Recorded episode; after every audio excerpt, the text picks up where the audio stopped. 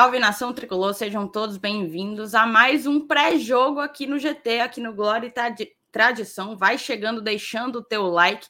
Antes da gente entrar aqui ao vivo, fui dar uma olhada ali no nosso painel e tive a grata surpresa de saber que a gente está com 25.900 inscritos, quase, quase batendo os 26 mil. Então, vocês têm condições de fazer essa diferença. Compartilhe o Glória e Tradição. Chama todo mundo para cá. Existem duas formas de você compartilhar esse conteúdo aqui. A primeira e mais óbvia é aquela compartilhando o link, né? Aqui embaixo tem aquela setinha, você copia, manda nos teus grupos de WhatsApp, nas tuas redes sociais. E a segunda é deixando o bom e velho like, porque ele amplia o nosso alcance, né? Dá engajamento ao conteúdo e amplia o nosso alcance, faz com que o YouTube espalhe o GT para mais e mais tricolores, tá certo? A gente está aqui para fazer nesse sábado à noite, 30 de abril, o último dia de abril, hein? Fechar o mês de abril mês muito feliz para a gente, diga-se de passagem, dois títulos. É, a gente vai fechar isso aí com um pré-jogo para a terceira partida do Fortaleza no Campeonato Brasileiro Série A, que será contra o Corinthians, lá em São Paulo, lá na Neoquímica Arena. A gente vai receber um setorista do Corinthians, o Thiago Salazar, que já já chega aqui para bater um papo conosco, tá certo? Recados dados, eu vou chamar a vinheta e a gente começa.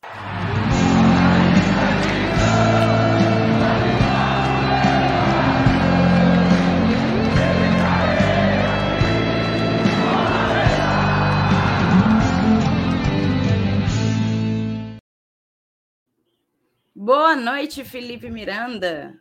Boa noite, Thais Lemos, chat, amigos que estão assistindo e não interagindo. Boa noite a todos que estão acompanhando aqui mais uma live aqui do Globo Tradição. E Thaís, pois é, né? Vamos chegando aí, voltando. Agora Brasileirão. Aquele foco de Libertadores, a cabeça do pessoal no check-in para o jogo de quinta-feira. Mas peraí, peraí, vamos puxar aqui o freio, vamos, vamos parar aqui no acostamento Vamos lembrar que a gente tem um compromisso importante pela, pela olha, eu ia falar Libertadores, pelo Campeonato Brasileiro, né? Vamos enfrentar o Corinthians.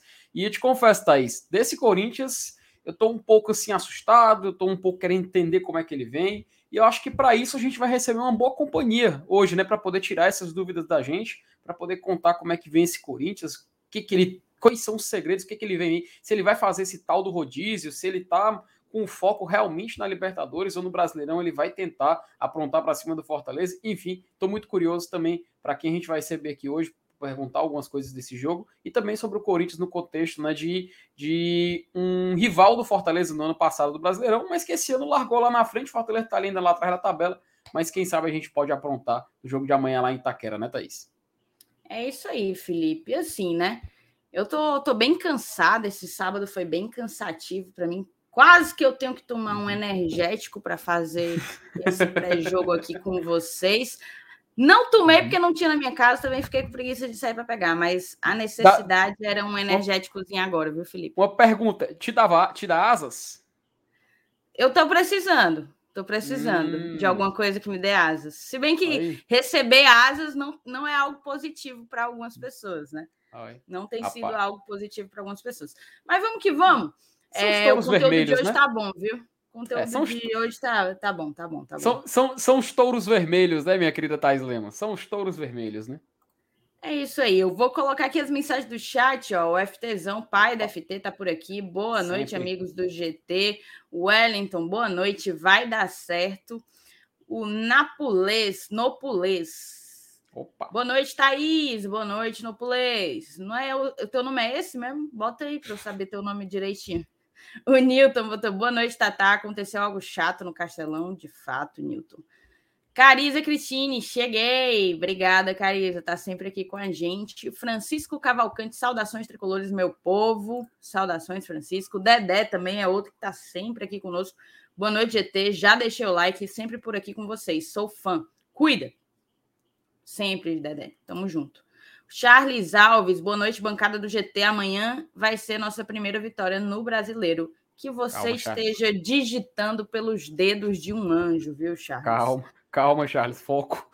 O Luciano botou boa noite, Thaís, a princesinha do GT. Saudações tricolores. Amanhã é 2 a 0 em busca da primeira vitória do Lion. O homem já botou o placar, viu, Felipe? pelo amor de Deus. Meu Deus do céu. Thaís, depois que eu entrei pro GT, eu acho que a gente pega umas cores do Saulo, né? Pega umas, umas manias dele, né? Eu vejo agora se o pessoal cravando placar, me dá um arrepio. Eu fico tudo assim, ai meu Deus do céu. Eu não, eu não, eu não fico meio arrepiada, não. Eu, eu acho ok. Eu não consigo cravar, eu não consigo. Não, dá não, pelo amor Mas de Deus. eu não, não sinto nenhum nenhum frio na espinha, não, de ver a galera cravando.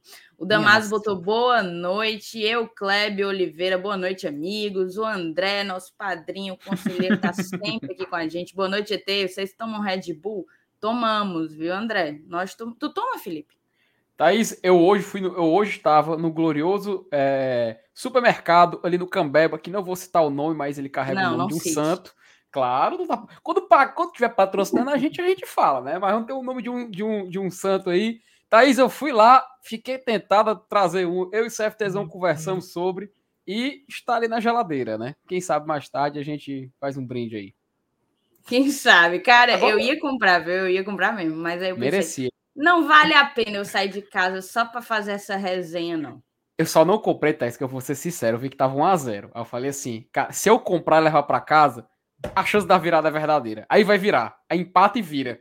É, não, você, assim. fez, você, fez, corretíssimo. A, o meu dilema, se comprava ou não, foi quando o apito final foi, uhum. foi feito, né? É, eu só Mas falei vamos... assim. Eu só falei assim, CFTzão, você decida aí. Eu vou pro corredor do, do, do, dos congelados. Você decida se você leva ou não. É por isso que eu falei, deve estar na geladeira. O, o que o homem acredita. O homem é confiante, viu?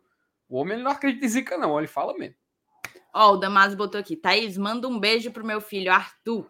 Ele tem 11 anos, assiste comigo sempre as lives do GT. Um grande beijo para você, viu, Arthur? Você que é do Clube da Garotada, obrigada por prestigiar nosso trabalho junto com teu pai, Damaso, que é nosso padrinho também. E eu queria aproveitar que eu tô dando beijo para pequenos tricolores, para mandar um, um grande beijo também para o Jean, Jean me mandou umas mensagens, Felipe, lindas, lindas, lindas. Eu escutei. Ele já tinha me mandado há algum tempo, mas foi para spam. Eu acabei só vendo ontem. E, nossa, o coração ficou bem quentinho com as mensagens do Jean. Então, um grande beijo para você, Jean, também. Você e o Arthur. É isso. Deixa eu ver o que mais que a gente tem de mensagem. Cara, eu vou só, Felipe, pedir para hum. você ficar colocando as mensagens na tela. Lendo, né, da galera, enquanto eu mando o linkzinho da live aqui para o nosso convidado, beleza? Faz muito bem, Thaís, faz muito bem. Só re re reiterar alguns recados aqui, né? O, o, Luciano até ele mandou aqui, ó. Um boa noite, FT, saudações tricolor. Boa noite para você também, Luciano. Você finalmente também agradecer o Rob Goldatu falando. E aí, pai, aí, Rob Goldatu, um abraço para você também aí. Rapaz, o pessoal falando aqui, Thaís, que aconteceu uma coisa no Castelão, não sei o que, é que eles estão falando, mas depois a gente vai saber um pouco mais sobre isso. O Lucas pergunta se o Corinthians vai com o time reserva. Lucas, a gente vai já já receber um convidado aqui que vai tirar todas essas dúvidas, tá? Eu confesso que é algo que eu também quero muito perguntar para ele no programa de hoje, né? Ah, o, olha, o Walter até falou aqui que chegou atrasado, mas igual o GT para. Peraí, meu. Peraí, meu amigo. Chegamos pontualmente, cara. Começou às 21 da noite. Tem que respeitar, meu. Não, já respeitar. virou, já virou bullying, viu, Felipe? Ah, aí eu, aí eu fico. Aí, aí você deixa o coração do GT triste, Walter. Não faça isso, não, meu querido. Ó, o Gabriel até ele falou que se tivesse comprado, tinha virado. Rapaz, eu faço tudo de caso pensado. Se fosse eu, de uns dois anos atrás, eu teria comprado da hora. Mas, como eu falei, você vai convivendo com esse povo, esse povo desse nível de Saulo Alves, e você pega as manias para você. Saulo me contaminou e agora eu acredito em Zica, meu amigo. Agora é tarde. Aí, Thaís, tem mais algumas mensagens aqui também. O... Olha aí, rapaz, o Raoni manda mensagem também falando. Sempre acendendo uma vela para assistir o GT. Fé no FEC. Um abraço pro Raoni, que tá aqui sempre acompanhando a gente, sempre interagindo com a galera do GT. Abraço, Raoni. O Gaspar, o Gaspar Júnior, até fala o seguinte: Boa noite, GT. Qual app vocês usam para fazer a call nas lives? Repita. Ó, qual o app que vocês usam para fazer a call nas lives? Minha amiga é muito termo em inglês, Gaspar. Mas responda o homem.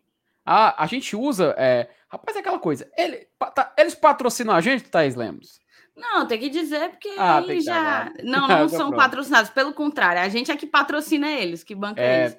Mas é mundo. o StreamYard, tá, Gaspar? Uhum é uma plataforma que é utilizada por muita gente que trabalha com, com essa questão de streaming. É, e muito bacana. E tá, e tá atualizando de vez em quando umas coisinhas bacanas. Tipo, antes não era possível favoritar mensagens pra gente ler depois. Até umas mensagens iam no chat, a gente tinha que ficar procurando. Era uma loucura, sabe, Gaspar? Então, sua mensagem, por a exemplo, gente, Às vezes a gente perdia mensagem, perdia superchat, né, era Felipe? Era, era muito desesperador, principalmente quando você perdia assim, um, uma mensagem bacana, um depoimento, um superchat. A gente ficava nervoso procurando aí no chat privado. Meu Deus, cadê o superchat do fulano? Cadê a mensagem do fulano? Agora tá atualizando, trazendo. Teve até agora uma ferramenta de sorteio. Saulo, Dudu e eu fizemos um sorteio aqui para o jogo da final do, do, do Cearense. Foi muito bacana, deu certo. Enfim, de vez em quando vai surgindo novidades aqui. A gente vai podendo trazer é, algumas coisas a mais também para atualizar. Ó, o Clenilson Rosenda, ele falou o seguinte: boa noite, me encontrei com a Thaís no final do jogo contra o Alianza Lima. Clenilson, abraço, galera. Clenilson, um abraço para você e vou passar a voz aqui para Thaís, mas um abraço para você também, né? Afinal, você encontrou com ela. Lembro do Clenilson, encontrei com ele na esplanada, inclusive mandei um abraço para ele. Foi quando foi que eu participei? Quinta-feira, né? Quinta-feira eu participei uhum. da live, mandei um abraço para ele. Eu acho que eu errei o nome. Mas é porque eu fiquei na dúvida se era Clenilson ou Cleilson. Eu, na hora de anotar, eu não anotei na hora, né? Aí quando eu cheguei lá embaixo e fui anotar, porque eu anoto para não esquecer, aí. Aí eu, putz, como é que é? Se é Cleilson Clenilson? Aí eu botei os dois. Mas foi dado seu salve, mais um aqui para você, viu, Clenilson? Obrigada pelo a... carinho.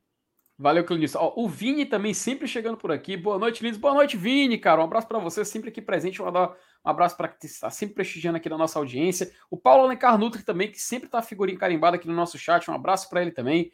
Ó, o atrasadão hoje uhum. sou eu, Paulo, meu amigo. Agora você, agora você, se você chamou a gente alguma vez de atrasadão, agora você pagou pela sua língua, meu querido. Mas brincadeira, um abraço para você, viu, Paulo? Ó, primeiro superchat da noite, Elianai Gomes diz o seguinte: como torcedor corintiano, estou aqui na audiência até para saber o que vocês aí no GT têm de expectativa para esse jogão. Olha aí, Thaís.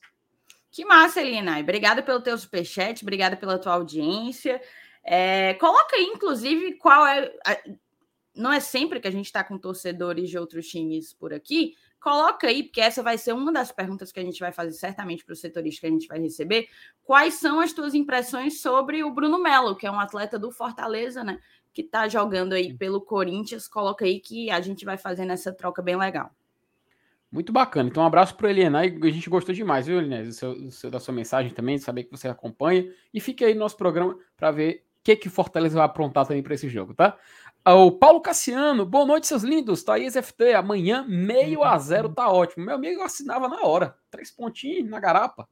Sem dúvida. Tu não assinava, não, Thaís? Um, uma vitóriazinha amanhã, não? Meio óbvio, né? Que pergunta lá, peruca é essa, filho? Pois é, e é porque eu não falei assim, uma vitória hoje ou um empate na quinta. Eu não tô nem, eu quero os três pontos, eu quero três pontos em tudo. Um abraço pro, pro Paulo Cassiano, também sempre presente aqui, na, aqui no nosso chat, né? Tem mais alguma, alguma mensagem aqui? O Dales. Ô, oh, rapaz!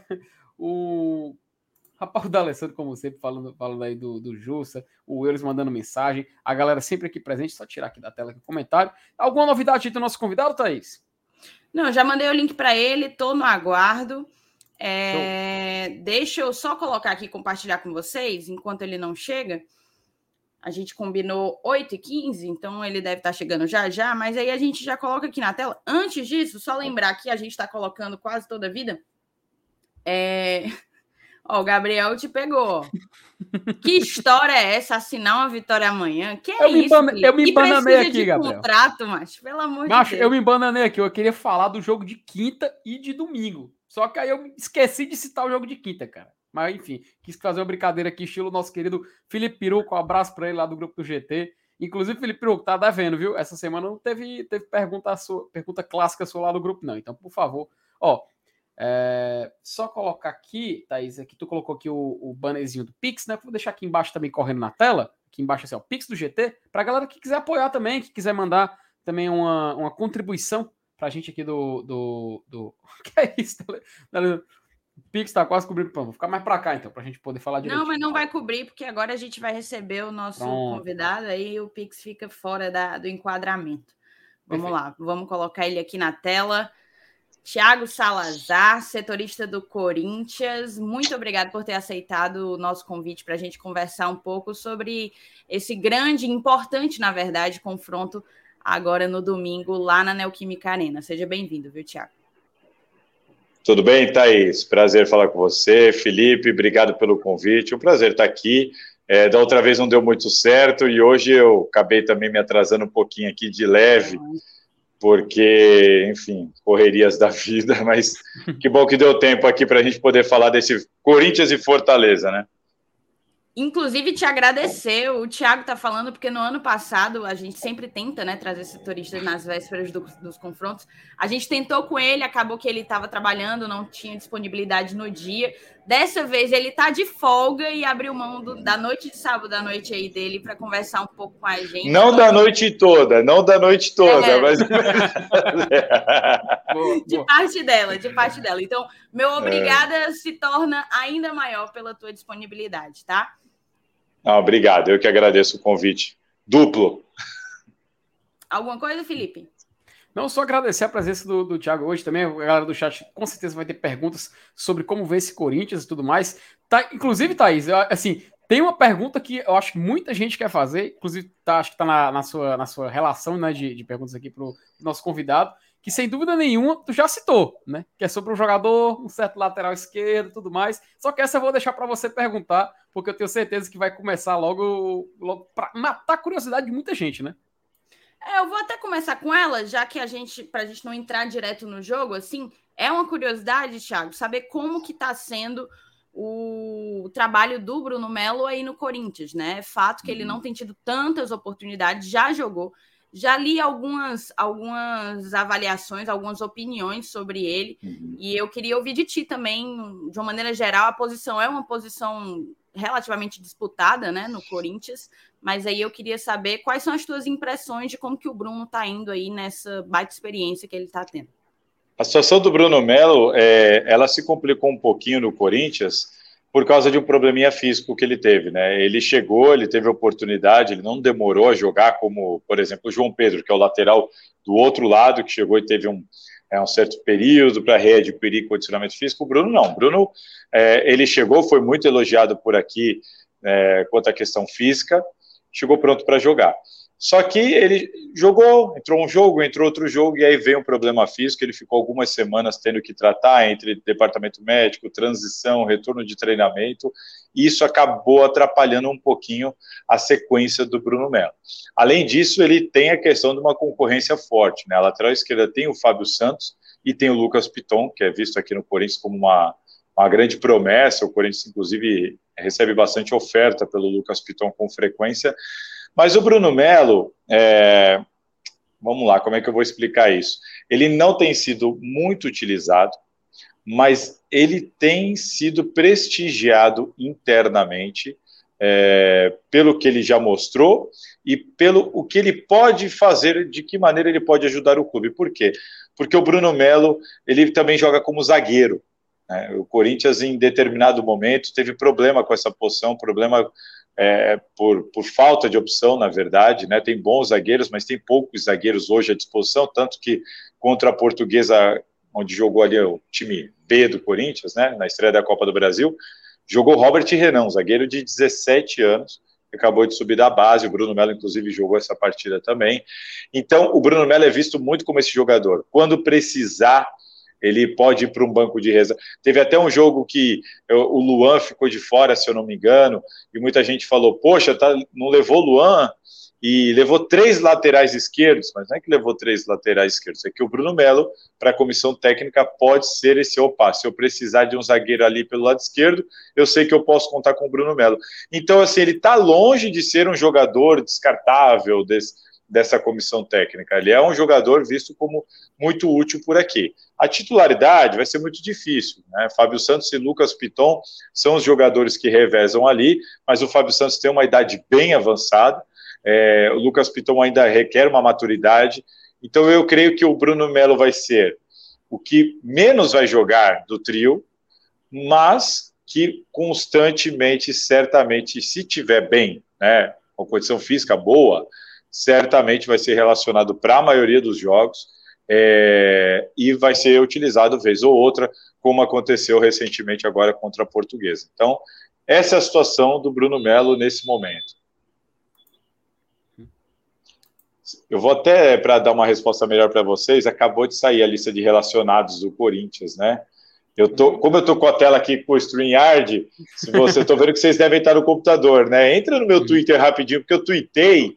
Entra, eu, dá agora aí uma, dá uma olhadinha, porque eu tuitei essa lista de relacionados. E eu acredito que ele tenha sido relacionado. Deixa eu colocar aqui. É. Estou vendo aqui a lista aqui. Se, se a Thaís permitiu. Tu já, coloco, tu já compartilhou coloco, a tela? Aqui. Porque eu também abri aqui. Show. Então, então coloca aí no, no, no Thiago Salazar aqui, que ele já fez aqui até o repost, né? Comentando aqui um pouco Isso. sobre. Aqui, ó. Tá aqui que o, que o Luan. Cara, o Luan não já foi relacionado. Tela, tu novo, colocou? Né? Pronto, pronto, pode colocar o seu, que já tá a imagem. Pronto. Foi. Vamos lá para os relacionados. Temos entre os laterais. Bruno, Bruno Melo não, né? não foi. Exato. Não Entre foi. os laterais a gente tem aí o Fagner, Fábio Santos, Lucas Piton, Fábio Santos e Lucas Piton na posição do Bruno, né? Esse Rafael isso. deve ser direito, é isso? É, lateral direito chegou há pouquíssimo tempo, é um lateral português que veio para ser reserva do Fagner mesmo. É isso. Mas tem também aquela coisa do Bruno não poder jogar, eu acredito, contra uhum. o Fortaleza, né? Quase todo o contrato de empréstimo ah, muito, nesse, muito bem lembrado. Muito bem lembrado. Eu agora que não lembrei disso, certamente é isso. Nenhuma dúvida, Thaís. Você foi muito bem agora. Uhum. Eu, não, eu tinha esquecido disso. Ele está emprestado, né? Então, nenhuma dúvida de que ele não foi relacionado por causa disso. É, inclusive tem uma matéria já publicada também aqui no GE que confirma que ele foi estar fora por conta de razões contratuais, né? É, é exato, é isso, é isso, sem nenhuma dúvida, é isso. Uhum. É. é. perfeito. É isso. E você, Felipe, o que é que você manda? Eu queria até aproveitar para perguntar, porque assim, a gente tá. O jogo vai meio que inaugurar o calendário de maio para o Corinthians, né? Jogo contra o Fortaleza. E o Corinthians tem muitos assim, compromissos importantes para esse mês, né? Ele tem Libertadores, tem Copa do Brasil. Assim como o Fortaleza também. O Fortaleza está um pouco assim, preocupado ainda com a Libertadores, porque a gente só tem três pontos, estamos ainda na terceira colocação do grupo. Mas o Corinthians está fazendo uma campanha muito boa.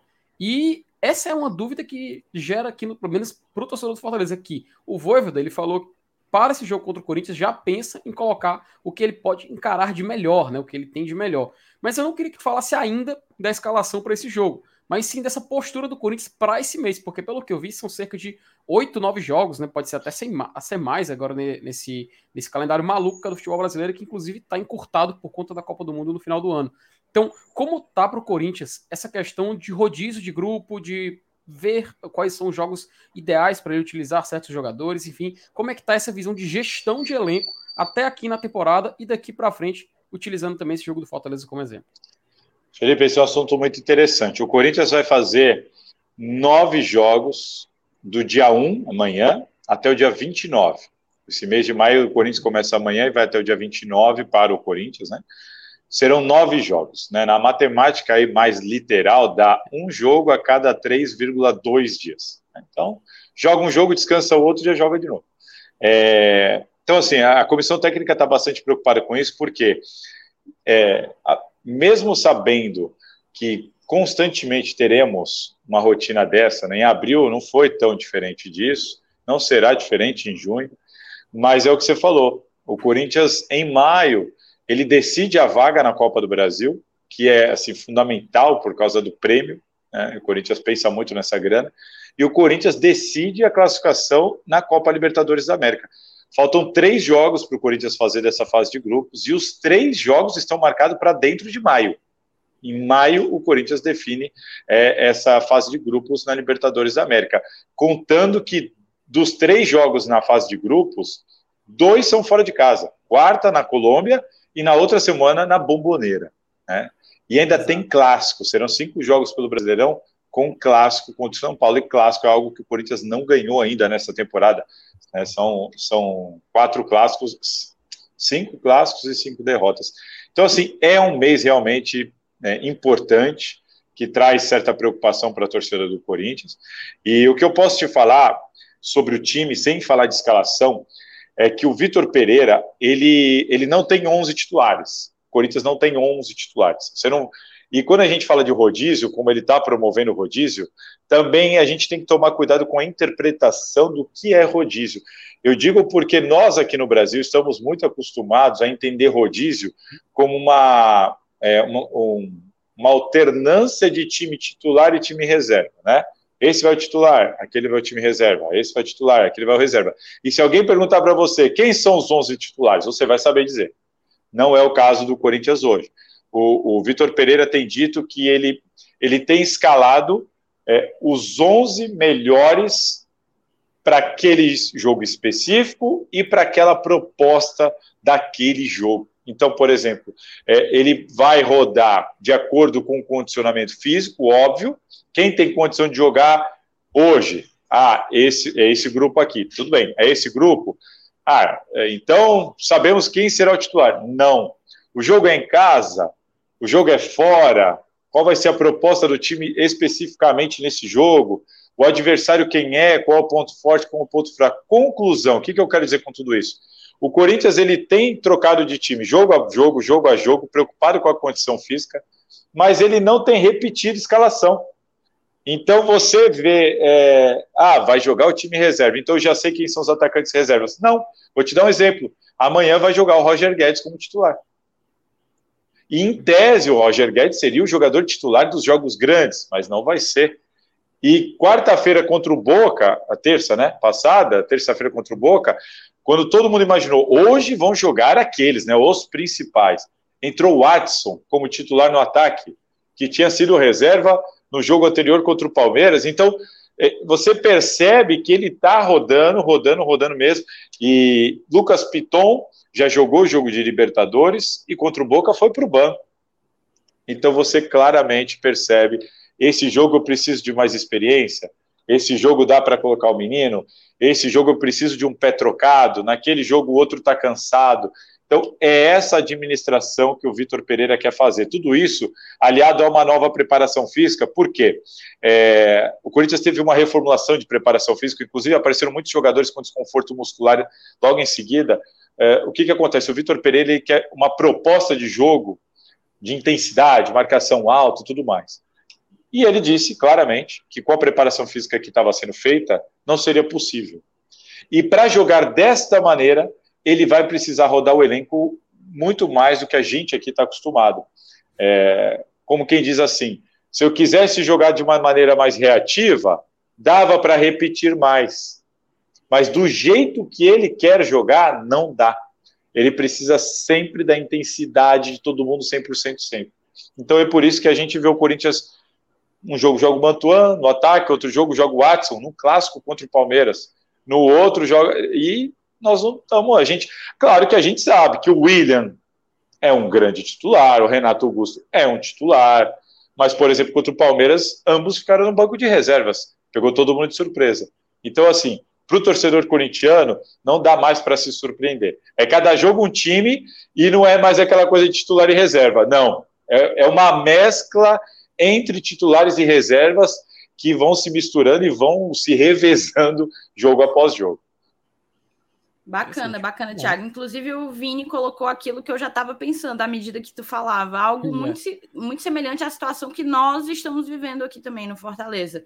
É, de passar a sensação de que não existe um time formado, uma onzena, digamos assim, né? Que na verdade a gente tem ali uns 15, 16, 17 jogadores que estão o tempo inteiro jogando, fazendo parte dos jogos, sejam eles os mais decisivos ou os não tão decisivos assim, né? Uma, uma coisa, o Roger Guedes recentemente citou, no, eh, na semana passada ele fez três gols contra o Havaí, e ele citou que algo que ele falou, e, o Roger Guedes disse, não gosto, mas o Vitor Pereira, ele comunica o time é, na preleção. Ele falou, então, assim, a gente, a gente também fica ansioso para saber qual é o time que vai jogar. Olha aí, até o jogador dorme sem saber se vai para o campo. Caraca. Muito doido. É, e assim, eu vou aproveitar para falar do, do Vitor Pereira. Ele que, se, se eu não estiver enganado, eu tentei dar uma olhada bem rápido antes da gente começar. Ele tem 13 jogos aí pelo Corinthians, né? Já, e não gosta muito de empatar. Eu vi que ele só tem um, um, empate, né? A gente passou a semana meio que falando assim, poxa, nunca vencemos do Corinthians lá. Se a gente empatasse, já era, já era um, um resultado legal. Mas Difícil. aparentemente o técnico não curte, não curte muito empatar, não. São 13 jogos, 7 vitórias, um empate, 5 derrotas. E eu queria que tu fizesse uma avaliação do trabalho dele, do que é que ele tem feito de diferente no Corinthians que tu acha que vai que o Fortaleza vai pegar, né? Agora em 2022 que não pegou em 2021. O que é que tem de diferente? O que é que o Vitor Pereira agregou ao Corinthians nesse, nesses 13 jogos de trabalho? Olha, eu acho que o Fortaleza vai pegar um Corinthians muito, mas assim, muito diferente do Corinthians do ano passado. Mas não acredito que nada que surpreenda o Voivoda. Eu tenho certeza que ele estudou bastante o Corinthians, o Vitor Pereira, e acho muito difícil que uma, haja uma surpresa. Fortaleza não creio que será surpreendido. E acredito que, claro, além do, da técnica, da tática e tudo mais da fase do Corinthians, Uh, o grande adversário do Fortaleza vai ser a Neoquímica Arena. Tanto pelo retrospecto, como tu puxou, o, o Fortaleza nunca venceu lá, né? E o Vitor Pereira, na Neoquímica Arena, ele tem quatro, quatro vitórias e um empate. Desde que ele chegou, dentro de casa são quatro vitórias e um empate. É, e, e, e uma questão assim que a gente tem até cobrado essa nova comissão técnica. A minha última pergunta na coletiva, logo após Corinthians e Boca Juniors, a minha pergunta na coletiva foi justamente em cima disso, porque o, a diferença, a discrepância de atuação do Corinthians dentro e fora de casa tem sido bem notória, bem notória. O time dentro de casa tem jogado numa intensidade muito alta, numa tensão, numa concentração. A torcida tem abraçado o time nesse sentido. Então, eu acredito que é, esse é um fator que o Silvinho teve dificuldade, e que o Vitor Pereira conseguiu já rapidamente conciliar essa, é, essa pegada da equipe, aliado a essa força da torcida. Isso tem tornado o Corinthians muito forte dentro de casa desde que o Vitor Pereira chegou por aqui. Então, esse para mim já é um grande problema para o Fortaleza amanhã. E fora isso, o trabalho do Vitor Pereira eu qualifico como muito bom. É, ele chegou, foi muito difícil a chegada dele, porque ele chega num país ele nunca trabalhou, com um campeonato que ele nunca trabalhou, com um elenco que ele não conhece a maior parte, muitos são garotos. Para vocês terem uma noção, dos 11 titulares contra o Boca Juniors, oito foram revelados pela base do Corinthians. Então, assim, é um elenco realmente, tem os seus jogadores experientes, mas está recheado de garotada. E assim, o Vitor Pereira claramente conhece o William, o Renato Augusto, o Roger Guedes, mas e toda aquela molecada, né? É, e eu qualifico o trabalho como muito bom, porque depois de 50 e poucos dias, ele está 50 e poucos, 55, acho, 55 dias no comando, é, a gente começou a perceber a, a, virada da chave, a mudança. O Corinthians já tem uma carinha de Vitor Pereira, sabe? O começo ainda era muito parecido com o Silvinho ainda, e aí ele pegou três clássicos, logo de cara, assim, duas semanas, três clássicos. É, então foi tudo muito atropelado para ele. Assim que o Corinthians é eliminado no Campeonato Paulista, que ele tem um tempo para treinar, é, ele começa a mexer na escalação, ele começa a mudar o jeito do time jogar. O time hoje joga com, a, com as linhas muito altas, é um time mais regular dentro de campo, é um time que se impõe, que fica mais tempo com a bola, que quer ser mais incisivo. Corinthians é um time hoje que finaliza muito mais do que finalizava, é um time muito mais objetivo na troca de passes, é, de marcação muito mais avançada e em bloco, diferente do que era também. É, então, tudo isso aliado a um momento que, depois de pouco mais de um mês, talvez conhecendo o elenco, ele começa a, olha, João Vitor titular, Raul titular, Adson tem sido titular, Mantuan tem sido titular, Duqueiroz, eu estou falando de garotos abaixo de 23 anos de idade. É, então, assim, ele começa. Roger Guedes no banco de reservas até pouquíssimo tempo era impensável por aqui. A torcida ama o Roger Guedes, custou uma fortuna, sabe, salário alto, tudo mais. E ele é, hoje, hoje ele tem sido reserva nos grandes jogos. Né? Então, assim, e ele está sabendo administrar tudo isso. Então, eu considero o trabalho do Vitor Pereira muito bom, tem muita coisa para melhorar, mas eu acredito que é, depois de um mês, depois de algumas pancadas, depois de alguns erros, ele começou a entender melhor a situação, o elenco, e, e a gente tem aí de uns três, quatro jogos para cá já percebido uma mudança, é, uma mudança considerável desse time do Corinthians e é uma mudança que traz uma perspectiva boa. Eu queria até aproveitar para perguntar, para tirar uma curiosidade, sabe? Porque o Vitor Pereira ele aparenta fazer um certo rodízio, né? Ele trabalha com vários jogadores, mas tem um jogador em específico que já foi motivo de muita reclamação minha, porque o Fortaleza estava vencendo o Corinthians por 1 a 0 e ele fez o favor de empatar o jogo. E eu quero saber o que aconteceu com o Luan, cara, porque o Luan meio que é. sumiu, né? Nunca mais ouvi falar dele. Assim, é um jogador é. que, assim, é, é, ele tem quase 30 anos e tal, mas eu acho que, assim, a impressão que passa é que ele ainda seria utilizável. Mas por que, que ele ainda nem atuou com o Vitor Pereira? Existe algum problema, assim, definitivo de ele não mais atuar com ele? Enfim, o que, que aconteceu com o Luan, hein, Thiago? E assim, Thiago, só antes do, de tu responder, porque o Luan e, e esse jogo especificamente, o gol dele, é até uma brincadeira entre nós, torcedores do Fortaleza, porque na época o Luan fez o gol, né? Mas também só fez o gol, não fez outra coisa. E ele acabou ganhando o melhor da partida. É, esse, prêmio, narração, esse, prêmio, é uma vergonha. E a narração disse que era um prêmio para incentivá-lo. É um incentivo, entendeu? Tipo, teve uma cara, de jogadores. Cara ganha 800, o cara ganha 800 pau por mês e tem que dar um prêmio para incentivar ele, é dose. cara, esse. É, o, o Luan, infelizmente, assim, é, é opção técnica, gente. É, o Luan tem 29 anos, é, ele, ele, assim, ele não jogou com o Vitor Pereira ainda, não dá para dizer que é só por opção do Vitor Pereira, porque assim que o Vitor Pereira assume o time, e pouco tempo depois, no treino, e aí é aquela coisa, gente, eu vou falar aqui uma informação que é uma informação oficial, passada pela assessoria de imprensa, porque a gente não tem como confirmar, a gente não tem acesso aos treinos no CT. Acabou isso, né? É, e sem jogar num treino o Corinthians disse que o Luan reclamou de um desconforto no quadril. Por causa desse desconforto no quadril, o Luan ficou de fora de sete jogos. Então, se você pensar que o Vitor Pereira, se eu não me engano, tem 13, né, o Luan ficou de fora de sete é, por causa desse desconforto. Então, não dá para pôr a não presença do Luan só na conta do Vitor Pereira. Teve um desconforto no quadril, ficou tratando ali, segundo o clube, e depois voltou a ficar à disposição. A questão é que ele voltou a ficar à disposição viajou para aquele jogo com a Portuguesa do Rio de Janeiro pela Copa do Brasil, quando o Corinthians deixou seus principais jogadores no CT, é, viajou com um time praticamente sub-23, a média de idade do elenco que viajou era de 23 anos. O Luan foi, sequer entrou em campo. Né? E, e ali estrearam jogadores, estrearam jogadores de 17, 18 anos, e o Luan nem entrou em campo. Muita gente cobrou a comissão técnica explicou que ele tinha feito só um ou dois treinos por causa daquele problema no quadril, e por isso que ele não entrou. E aí vem a pergunta: então por que que relacionou e levou pra, lá para Londrina se ele não tinha condição de jogar? Então são algumas perguntas sem respostas. É, a gente perguntou recentemente, tanto para o Vitor Pereira quanto para o Duílio Monteiro Alves, o presidente do Corinthians, sobre essa questão do Luan, e as duas respostas foram as mesmas. Luan chega todo dia no horário, Luan treina, cumpre suas obrigações, não temos nada para reclamar do Luan. E ele simplesmente não joga por opção do treinador.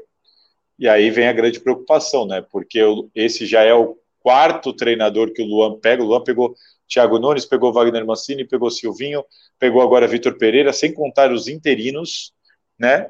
E com todos eles, o Luan se tornou reserva. Em algum momento virou titular, não suportou a titularidade é, ele vem de um período de inatividade já muito grande, já, ele está um ano sem marcar um gol, ele não foi relacionado para o jogo contra o Boca, ele não foi relacionado mais uma vez amanhã, ele sequer fica no banco de reservas, sequer fica no banco de reservas. É um jogador caríssimo que dá um custo uma despesa de é, aproximadamente 10 milhões por ano ao clube, custou 29 milhões por 50% dos direitos dele. Então, assim, é uma situação muito preocupante. O clube, o clube vê o Luan como uma situação, assim, um problema. Como que você encontra, é, como você encontra um clube para levar o Luan? Como que você convence alguém que um jogador de 29 anos em má fase, que recebe um salário altíssimo, você tem que encontrar alguém que tope pagar esse salário, ou boa parte desse salário, para levar um jogador nesta fase, é difícil. Então a situação hoje é, é simplesmente assim. O Luan não joga por opção técnica, a comissão técnica entende que ele não entrega o que os outros entregam, e isso está claramente relacionado à intensidade de jogo. Luan sabe, sabe o que fazer com a bola no pé, mas essa intensidade de correr, de agrupar, de fazer corredor, de ir e voltar, de... o Luan não tem essa intensidade, ele não entrega isso. Muita gente diz até que tem a ver com o sistema tático. O sistema tático que, os, que o Vitor Pereira joga, dificilmente o Luan vai jogar. Porque ele vai precisar ter um pulmão e uma força física que ele não tem, ou ao menos não apresenta ter, sem contar a má fase técnica e a falta de confiança. Então, o que o Corinthians quer é arrumar um clube para o Luan e tentar amenizar esse prejuízo. Mas até agora não conseguiu arrumar esse clube, e o que apareceu, o Luan também não se interessou, e agora o Corinthians aguarda a próxima janela, porque até, até junho, né? Até junho, quando vai abrir a próxima janela, não tem o que fazer. Cara, bizarro. E a gente está indo aqui para a reta final do nosso papo, mas eu queria antes disso te perguntar, eu vou até fazer rapidamente a pergunta do Cássio, ele perguntou qual a expectativa de público para amanhã, tu sabe? A expectativa de público para amanhã é entre 25 mil e 30 mil pessoas. Massa. Bom público. E aí eu te mando. É, a, a Arena última... cabe 48, né? Não é casa cheia. Então, é, uns dois. É, o clube não, o clube não, div... Né? é, o clube não divulgou, mas pelo número de ingressos e setores que tem à disposição, eu acredito que vai. Meu palpite assim é uns 28 mil, por aí. Uhum. E aí eu te pergunto agora, para a gente se encaminhar aqui para o final, quais são as fragilidades do Corinthians de Vitor Pereira e quais são as fortalezas, para usar o nosso nome também, quais são as fortalezas desse time? O que é que pode ser explorado pelo, pelo Voivoda? Isso vai depender muito da escalação, né? É, por exemplo, eu estou imaginando o Corinthians. Eu estou imaginando o Corinthians com Rafael Ramos na lateral direita, o lateral português. A zaga deve ter Gil, Raul e Lucas Piton. É, eu estou imaginando um meio-campo com Cantilho, Paulinho e, e, e, Juliano, e um ataque com Roger Guedes, Mantuan ou Adson e talvez Júnior Moraes. É o que eu estou imaginando. É um time mais alternativo. O que o Corinthians tem de bom, né? É, o Roger Guedes é um jogador diferente, com a bola no pé. Acho que o Fortaleza tem que se preocupar bastante com ele se ele realmente for titular. É... O Cantilho é um jogador de uma saída de bola de muita qualidade, de transição e de viradas de jogo. Quando o Cantilho está, o Corinthians vira muito o jogo, porque ele tem esse dom dos lançamentos e consegue abrir muito espaço. Assim. Então, acho que o Fortaleza tem que ficar muito atento a isso. As viradas de jogos e a saída de bola do Cantilho é, e, e, ao, e, a, e ao posicionamento do Roger Guedes. Acho que é, isso se for essa escalação, tá, gente? E se for essa escalação mesmo, acredito que o Lucas Piton vai ser o lado esquerdo, o lado mais agudo do time, principalmente se ele fizer dobradinha com o Roger Guedes naquele setor. Provavelmente o lado direito de vocês vai ter que prestar bastante atenção ali na parte defensiva. Acredito que Piton e Roger Guedes podem, podem ser ali é, é o foco principal do Corinthians para tentar agredir o Fortaleza. É, o que eu acho que o Fortaleza pode explorar, e isso já funcionou, o Cantilho tem essa qualidade, mas ele tem muita dificuldade de jogar pressionado e com a é, pressionado e com uma marcação um pouco mais alta em cima dele, desde perto da defesa. O Cantilho tem essa dificuldade. Não foi uma, não foi duas, já foram várias vezes que o Cantilho, que o Corinthians tomou gol, porque o Cantilho perdeu a bola num num lugar do campo ali, na transição entre defesa e ataque.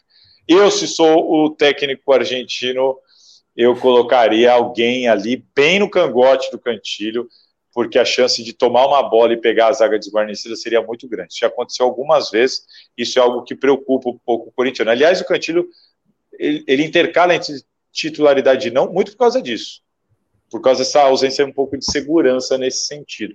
O Lucas Piton tem muita qualidade no ataque, mas ele tem muito problema na parte defensiva. Então, certamente seria o lugar que eu atacaria, o lado esquerdo do Corinthians. Porque o Rafael Ramos é um lateral alto, muito forte fisicamente, de características mais defensivas. É, então, quem vai dar mais espaço? Vai ser o Piton. Quem pode errar num momento ali, um setor do campo preocupante é o Cantilho. Então, eu buscaria atacar o lado esquerdo do Corinthians e buscaria uma marcação um pouco mais forte no cantilho. É o que eu faria se eu fosse o Fortaleza. Mas, claro, o Coutinho pode ser o melhor do jogo, né? O que eu estou falando, ele também é, é, muito importante. O Corinthians já ganhou o jogo por causa dessa transição dele, mas também já perdeu. É sempre um risco muito grande você ter um jogador de qualidade por ali. E o Paulinho, eu vou falar para vocês. O Paulinho, a torcida está ficando meio sem paciência com ele. Ele deve ser titular, mas é um jogador que, se o Fortaleza explorar bem também as costas dele, porque o Paulinho não tem jogado bem, não. Massa, obrigada. Sim. Então, tu quer falar alguma coisa, Felipe? Não, não já nessa resposta, já, já, tranquilo, estou à disposição. É, já nessa resposta, já respondeu minha pergunta, que era do Cantilho, mas enfim, agra agradecer demais, porque tirou essa dúvida, tá? Tirou essa dúvida. Agora eu, eu vou fazer uma pergunta para vocês, eu posso? Opa, fique à vontade, fique à vontade. Não, porque por aqui, inclusive no programa que eu participo na TV Gazeta, é, muito tem se falado do Fortaleza vir com um time alternativo por causa do jogo contra o River Plate, né? Se eu não me engano, vai ser no Castelão, estou enganado. Isso, na quinta-feira. Quinta no Castelão. Então, assim, é, por aqui, é, quando falou-se de, olha, o Corinthians deve colocar ali, deve descansar o Renato Augusto, deve descansar o William, deve descansar não sei quem, e os comentários são, não, tudo bem, mas é, é, não, não, vai, não vai pesar tanto, porque o Fortaleza também deve fazer o mesmo, devido à decisão que tem contra o River Plate. Afinal, se o Fortaleza ganhar do River, ele embola o grupo e, e entra numa briga mais séria pela vaga. E agora eu vi vocês comentando aí, eu fui pego, estou sendo pego um pouco de surpresa aqui. O Fortaleza vem com força máxima mesmo, é isso? Força máxima, Thiago. Pelo menos isso foi uma pergunta na, na última coletiva, no jogo contra o Alianza Lima, que foi a nossa primeira vitória na Libertadores, né? Foi a que abriu margem para que o jogo contra o River Plate é, valesse até, até mais do que, do que vinha valendo até ali. E ele foi perguntado e disse que ele vai com o que tem, com o que tiver de melhor não vai poupar. Uhum. Ele falou: não irei poupar, vou com o que eu tiver de melhor. Acredito que né, nesse sentido ele quis dizer quem tiver na melhor condição física, né? É. é. Quem tiver com a melhor condição física. O que é um ponto a ser considerado, porque o Fortaleza vem de uma sequência bem complicada. O campeonato estadual foi sendo jogado para frente, para frente, para frente, acabou que perdeu-se o timing e o Fortaleza acabou jogando quarta-feira contra o Vitória pela Copa do Brasil, sexta-feira 20, 48 horas depois, no é, primeiro é, jogo da final do uhum. campeonato estadual, e domingo, 48 horas depois, no jogo de volta da final do estadual. Aí agora jogou na quarta-feira contra o Aliança e joga agora no domingo contra o Corinthians. Ou seja, vem numa sequência de muito desgaste físico, né? Então, esse vou com o que eu tiver de melhor significa que ele vai com força máxima? Sim, mas qual é a força máxima que ele vai ter à disposição dele, entendeu? E ele tem que se preocupar com o jogo contra o River, né? É claro, ele não, não pode ignorar o jogo contra o River. Com certeza, uhum. com certeza. Ah, então, Mas pelo que você está me né? falando, eu acho que teremos um, um Fortaleza aqui com, com talvez usando, rodando o elenco por aqui. Né? Tem duas coisas, é. né? Aquilo que eu te falei da, da, da semelhança de trabalhos em termos de rodízio de elenco. O Sim. Voivoda também não tem um 11 titulares. E o outro ponto é o de que ele. Como é que eu posso dizer? Ele acaba tendo que investir, que, que voltar os olhos dele para a Série A por conta das duas primeiras rodadas Exato. de Fortaleza que foram muito ruins. A gente perdeu em casa para o Cuiabá, num jogo que saiu de, uma, de um desvio e o Fortaleza não conseguiu se recuperar na partida. Já estava com o foco na partida com o River Plate lá na Argentina. A torcida, inclusive, estava toda na Argentina uhum. já naquela, naquela, naquele jogo. E na volta da viagem, perde para o Internacional na, no Beira Rio, num jogo que teve nas mãos a vitória, né? Porque o Fortaleza inaugurou o placar, teve um pênalti, perdeu um pênalti que poderia botar a gente aí na frente. E então, assim, a Série A ainda é o, o, a competição que sustenta o nosso projeto, sem sombra de dúvidas. Então, ela não pode ser negligenciada nem por Libertadores, entendeu? Tudo bem, Libertadores é um uhum. sonho para a gente, mas a Série A não pode ser negligenciada. Então, eu acho que é justamente por isso que tem que ir com, com força máxima. É, três derrotas em três jogos complica. Ela futuramente está numa briga ali, pode pesar. E eu concordo plenamente, eu entendo completamente. É mais importante se manter na Série A do que tentar ser campeão da Libertadores, né? Por exemplo, é, eu, eu assim como quem veio de fora, só analisando de, de longe, mas penso assim, o Fortaleza tem que fazer o que puder fazer na Libertadores e, e priorizar 100% o Campeonato Brasileiro. Eu, ao menos penso assim. E nessa condição, eu estou achando que a gente vai ter um duelo de mistões nesse jogo aí. Os dois times ali é. com seus mistões, é porque possível... na, no... É possivelmente assim, é a força máxima, não é a força ideal, né? Não é, o que a gente queria, isso aí, é a força máxima para aquele momento. É o que a gente tem, né? É o que a gente tem. É. É Mas normalmente Corinthians e Fortaleza dão, uns, dão bons jogos, né? A gente comentou isso outro dia na redação. São bons jogos porque é difícil Fortaleza vir e ficar lá todo atrás. Aí o pessoal até, eu falei isso na redação, o pessoal até falou, por isso que nunca ganhou aqui, né? Aí eu falei, mas pelo menos são bons jogos, entendeu? Não é aquele time que a gente sabe que vai vir para cá e vai ficar ali amarrado lá, aquele jogo insuportável. Não, eu acho, eu tô otimista, eu estarei amanhã na Neoquímica Arena cobrindo o jogo e acho que a gente vai ter um grande jogo por lá. É, em 2019, a gente, a gente teve um Corinthians 3, Fortaleza 2, que até a época a gente estava comandado pelo Rogério Senna. Eu lembro que né, ainda era jogo com torcida 2019. A torcida pegou muito no pé do Rogério. E se aquele jogo, se, se você puder, é claro, né? E vamos ignorar. Foi o, o jogo efeito, do Caio Max, né?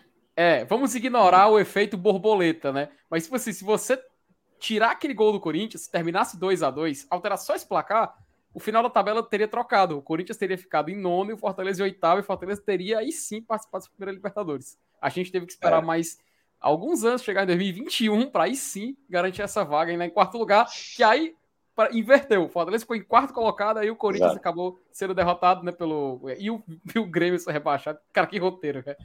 Foi, aquele, aquele jogo foi um absurdo. Eu estava na redação com três televisões ligadas, trabalhando com, de olho em tudo ali, porque na época eu não trabalhava na TV ainda, eu trabalhava no site, escrevendo, e, e foi uma loucura, foi uma loucura, porque o Grêmio podia se salvar, vocês podiam ultrapassar, e o Corinthians fica fora da fase de grupos e cada gol mudava. Se eu não me engano, foram dois pênaltis no Castelão, não foram? For, for, foram, foram, foram, foi um foi feito pelo Wellington Paulista e o outro pelo Iago Pikachu, que foi o que colocou o Fortaleza na, Nossa, foi, foi uma loucura. E aí o Fortaleza subiu, e assim que o Fortaleza passou o Corinthians na tabela, na entrevista coletiva, foi uma das primeiras perguntas que a gente fez para o Silvinho que ele defendeu como. É, porque ele defendeu a ideia de que a, é, a, gente não prometeu vaga na Libertadores, então cumprimos. Falou, não, peraí, meu amigo. Você cumpriu porque os caras lá não ganharam, entendeu? Não, não vem parecer que o Corinthians tinha conseguido por forças próprias. Isso gerou um baita desgaste por aqui, enfim. Aí é assunto para outra hora, eu acho. Era sensacional. Sensacional. Vocês vão vir? Vocês não vão vir, pô?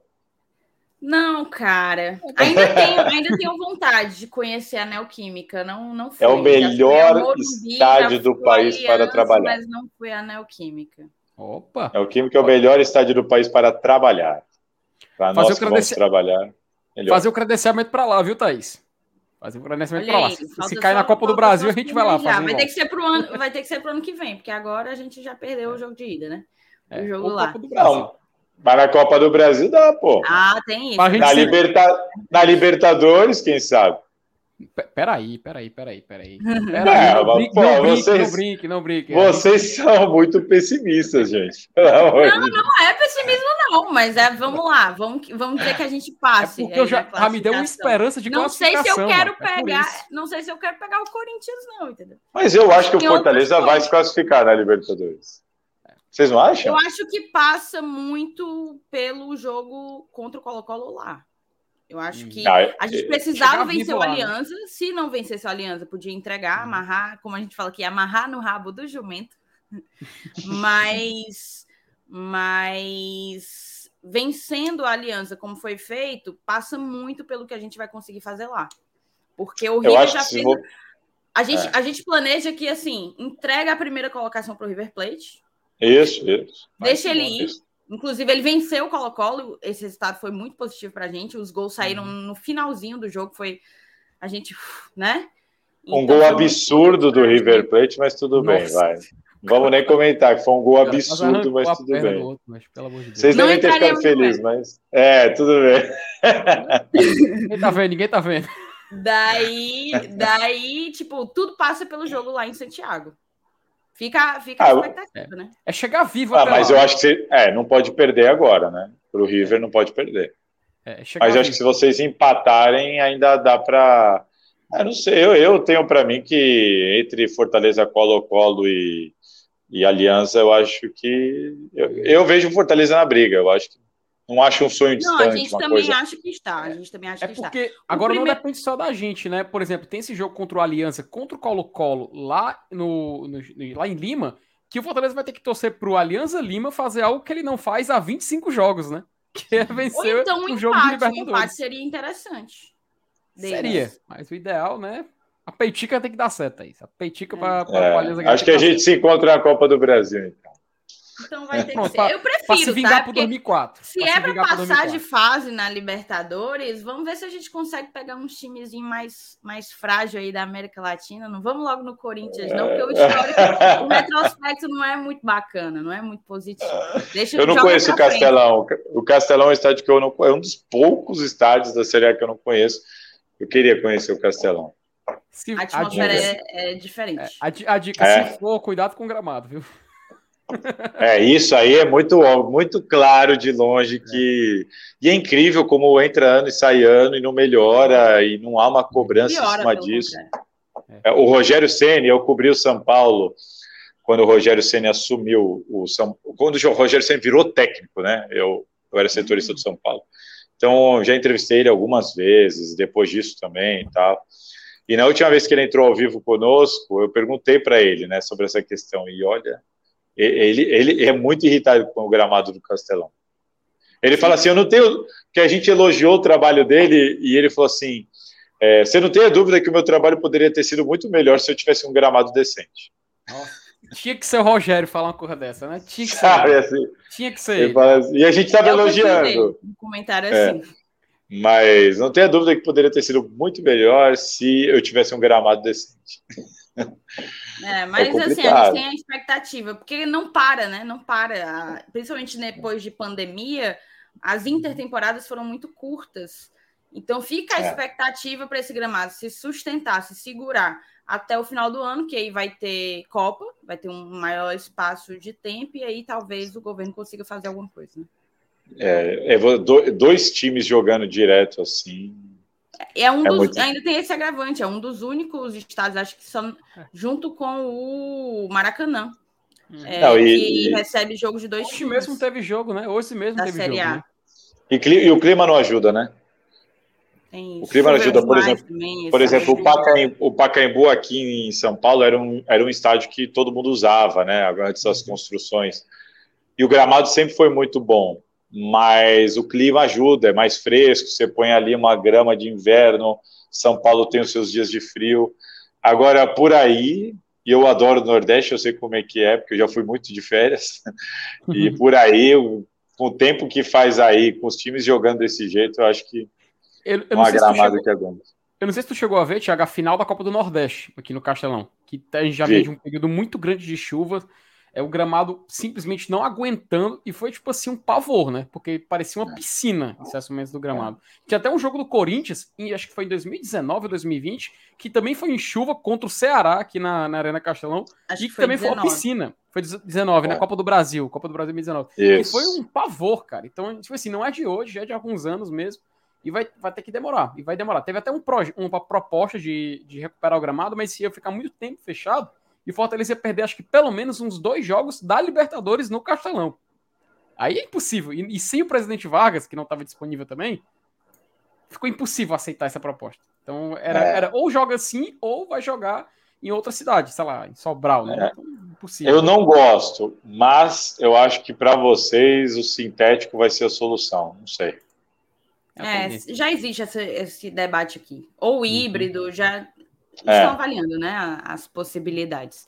Eu não gosto, mas. É, mas...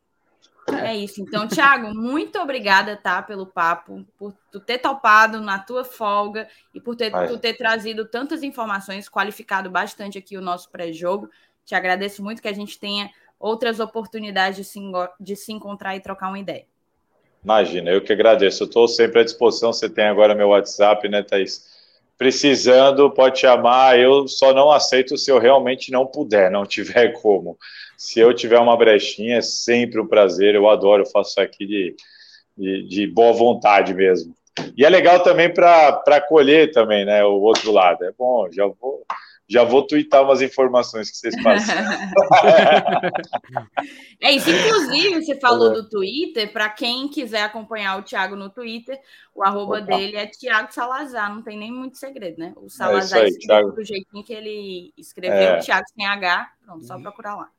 Que isso é o diferente, né? O Thiago sem H é onde as pessoas erram, mas tudo bem. Eu, eu sofro a mesma coisa, porque meu nome é Thaís sem H. Né? Aí eu é, dou é, e a galera enfeita, né? Enfeita. O, o, sem H é o meu sobrenome. Todo lugar que alguém pergunta o meu nome é Thiago, sem H. Eu faço exatamente a mesma coisa. E é, eu falo assim, Thaís, normal mesmo. Aí, com Y, não, normal mesmo. Normal, é A, I, sem H, sem Y, sem mais nada. Ou, se, ou, ou é seja, Tiago e Thaís, os inimigos do Atlético Paranaense, né? É, aqui em São Paulo, se você falar Tiago. É, é, verdade, é verdade. Aqui em São Paulo, se você falar Tiago, ninguém nem me conhece. Que... Na redação, por exemplo, já chegaram a ligar e falar Tiago e falaram: tem ninguém aqui com esse nome desligado. Isso aqui é só Salazar mesmo, por isso que eu nem, nem uso mais o Tiago já tem uns anos. Já. Bacana, bacana. É, gente, obrigado, obrigado foi um prazerzão. Valeu, Tiago. Honra, cara. Obrigado. Valeu, tchau, tchau. Papo bacana, né, Thaís? Ó, oh, bacana demais, pô. O, o, o Cássio botou. É mais ou menos essa energia, viu? Cara, to... a galera coloca todas as possibilidades, menos TAIS, simples, direto, uhum. objetivo, pequenininho. Minha mãe gosta de nome pequeno, a minha irmã o nome da minha irmã também só tem quatro letras. eu te, uma, vez, uma vez eu falei, como é teu nome? Eu, não, Felipe, jeito normal que escreve. A pessoa botou Felipe com I. Eu falei, não, por que, que tá com I? Não, porque na Bíblia Felipe é com I. Eu, peraí, meu irmão. Não, peraí, né? Eu tenho que entender, sabe? Eu tenho que respeitar a, as, as opiniões das pessoas, porque já colocaram meu nome com dois P's, já escreveram Felipe com I, já, enfim. É.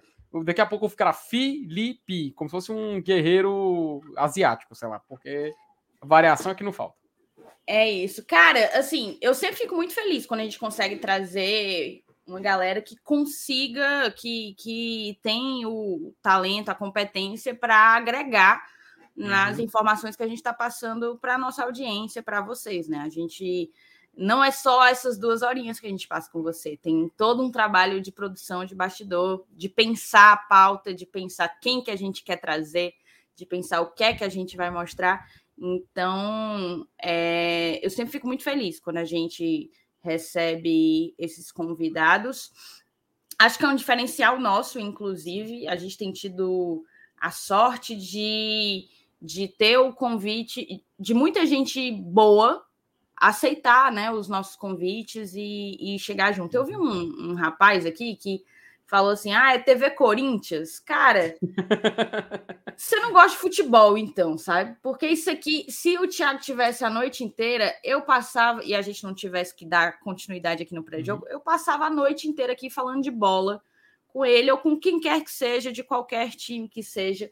A gente está aqui para falar, porque o Fortaleza não joga sozinho, né, né Felipe? É. Não, não joga os reservas contra os titulares. E é isso é. que importa, a gente tem que a gente tem que se, se munir das uhum. melhores informações.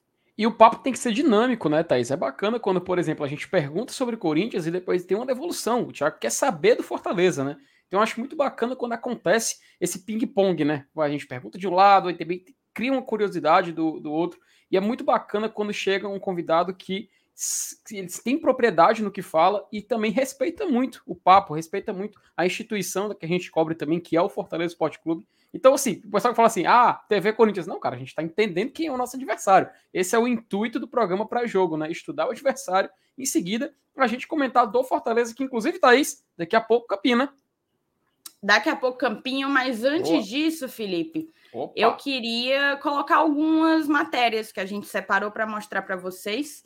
Excelente. É... Deixa eu compartilhar aqui a tela. Aí, Felipe, eu vou compartilhar de um jeito que é meio perigoso, sabe? Ixi, Maria. Porque é a tela inteira. Daí... Fecha as abas. Fecha as abas, Thaís Lemos. Aí calma, calma. Não bota na tela agora. Aí eu vou dizer não assim, ó, quando eu tiver no lugar que é para estar, tá, quando eu tiver no lugar que é para estar, tá, aí eu falo, Sim. bota na tela. Show. Aí quando tiver que tirar, tira da tela, entendeu? Fique atento aos comandos. Vamos lá. Vamos lá, vamos lá, vamos lá. Bote na tela. Agora, coloquei na tela. Perfeito, vamos lá. E aí, enquanto eu falo. Ah, não, faz o seguinte: tira da tela. Eita, tirei da tela. Pronto. Vamos fazer antes da gente começar, só botar os dois superchats que estavam aqui salvos para a gente perfeito, colocar. Perfeito. O Rafael Hatz, grande beijo para você, meu querido. Dali, graças à Petica, porque ela é boa. Boa noite. Ele fez aí um paralelozinho, né? É. Tu conhece a, a, outra frase, a frase original, Felipe? Thaís, eu faço questão de escutá-la. Todos os dias. Todos os dias. É isso. Valeu, Rafael, pelo superchat. O Elenai mandou outro superchat aqui. Cara, depois que você mandou o superchat, Elenai, eu fiquei sabendo que você é o Elenai, amigo do Saulo. Entendeu? O Saulo ah. me mandou uma ah. mensagenzinha aqui no meu ponto, dizendo que trabalha com o Elenai. Olha aí. Se duvidar, eu já almocei com ele. Se for quem eu estou pensando, eu já almocei com, com ele. Ele botou aqui, Corinthians no GT, top o papo, ele é, né, que é corintiano. E vamos seguir então aqui. É, vai salvando as mensagens, certo? As melhores mensagens aí. E coloca na tela agora para a gente ler. Tá. Neste momento, colocado na tela. Pronto. Eu separei aqui algumas, algumas matérias sobre o nosso adversário. Também separei algumas sobre o Fortaleza. Mas eu acho legal essa daqui sobre o Bruno Melo. Destaque no Fortaleza, lateral busca vaga no Corinthians após susto com a filha. É, matéria de, de ontem, né? Matéria de ontem. O jogador foi chamado de maior lateral esquerdo da história do Fortaleza, adversário no domingo. Aí aqui ele coloca que o Corinthians e o Fortaleza fizeram uma negociação que surpreendeu no início da temporada. O empréstimo de Bruno Melo, lateral esquerdo de 29 anos, causou estranheza inicial do, do corintiano, já que o elenco tinha Fábio Santos e Lucas Piton para a posição. A polivalência do atleta, que também atua como zagueiro, foi apontada como a razão da chegada do reforço operário. Só que, embora Bruno Melo não tenha construído fama em âmbito nacional, ele deixou o Leão cercado de elogios de torcedores, companheiros e membros da diretoria, como o presidente Marcelo Paes. Foram 202 jogos, 29 gols e 7 títulos, incluindo a Série B de 2018 e a Copa do Nordeste de 2019. Aí o aqui fala de uma, de uma frase do Paz, né, que uhum. colocou o Bruno como maior lateral esquerdo da história do Fortaleza. Fora do jogo por razões contratuais, o Bruno Melo falou com o GE nesta semana, relembrou momentos no Leão, agradeceu pelos elogios e explicou o início difícil no timão.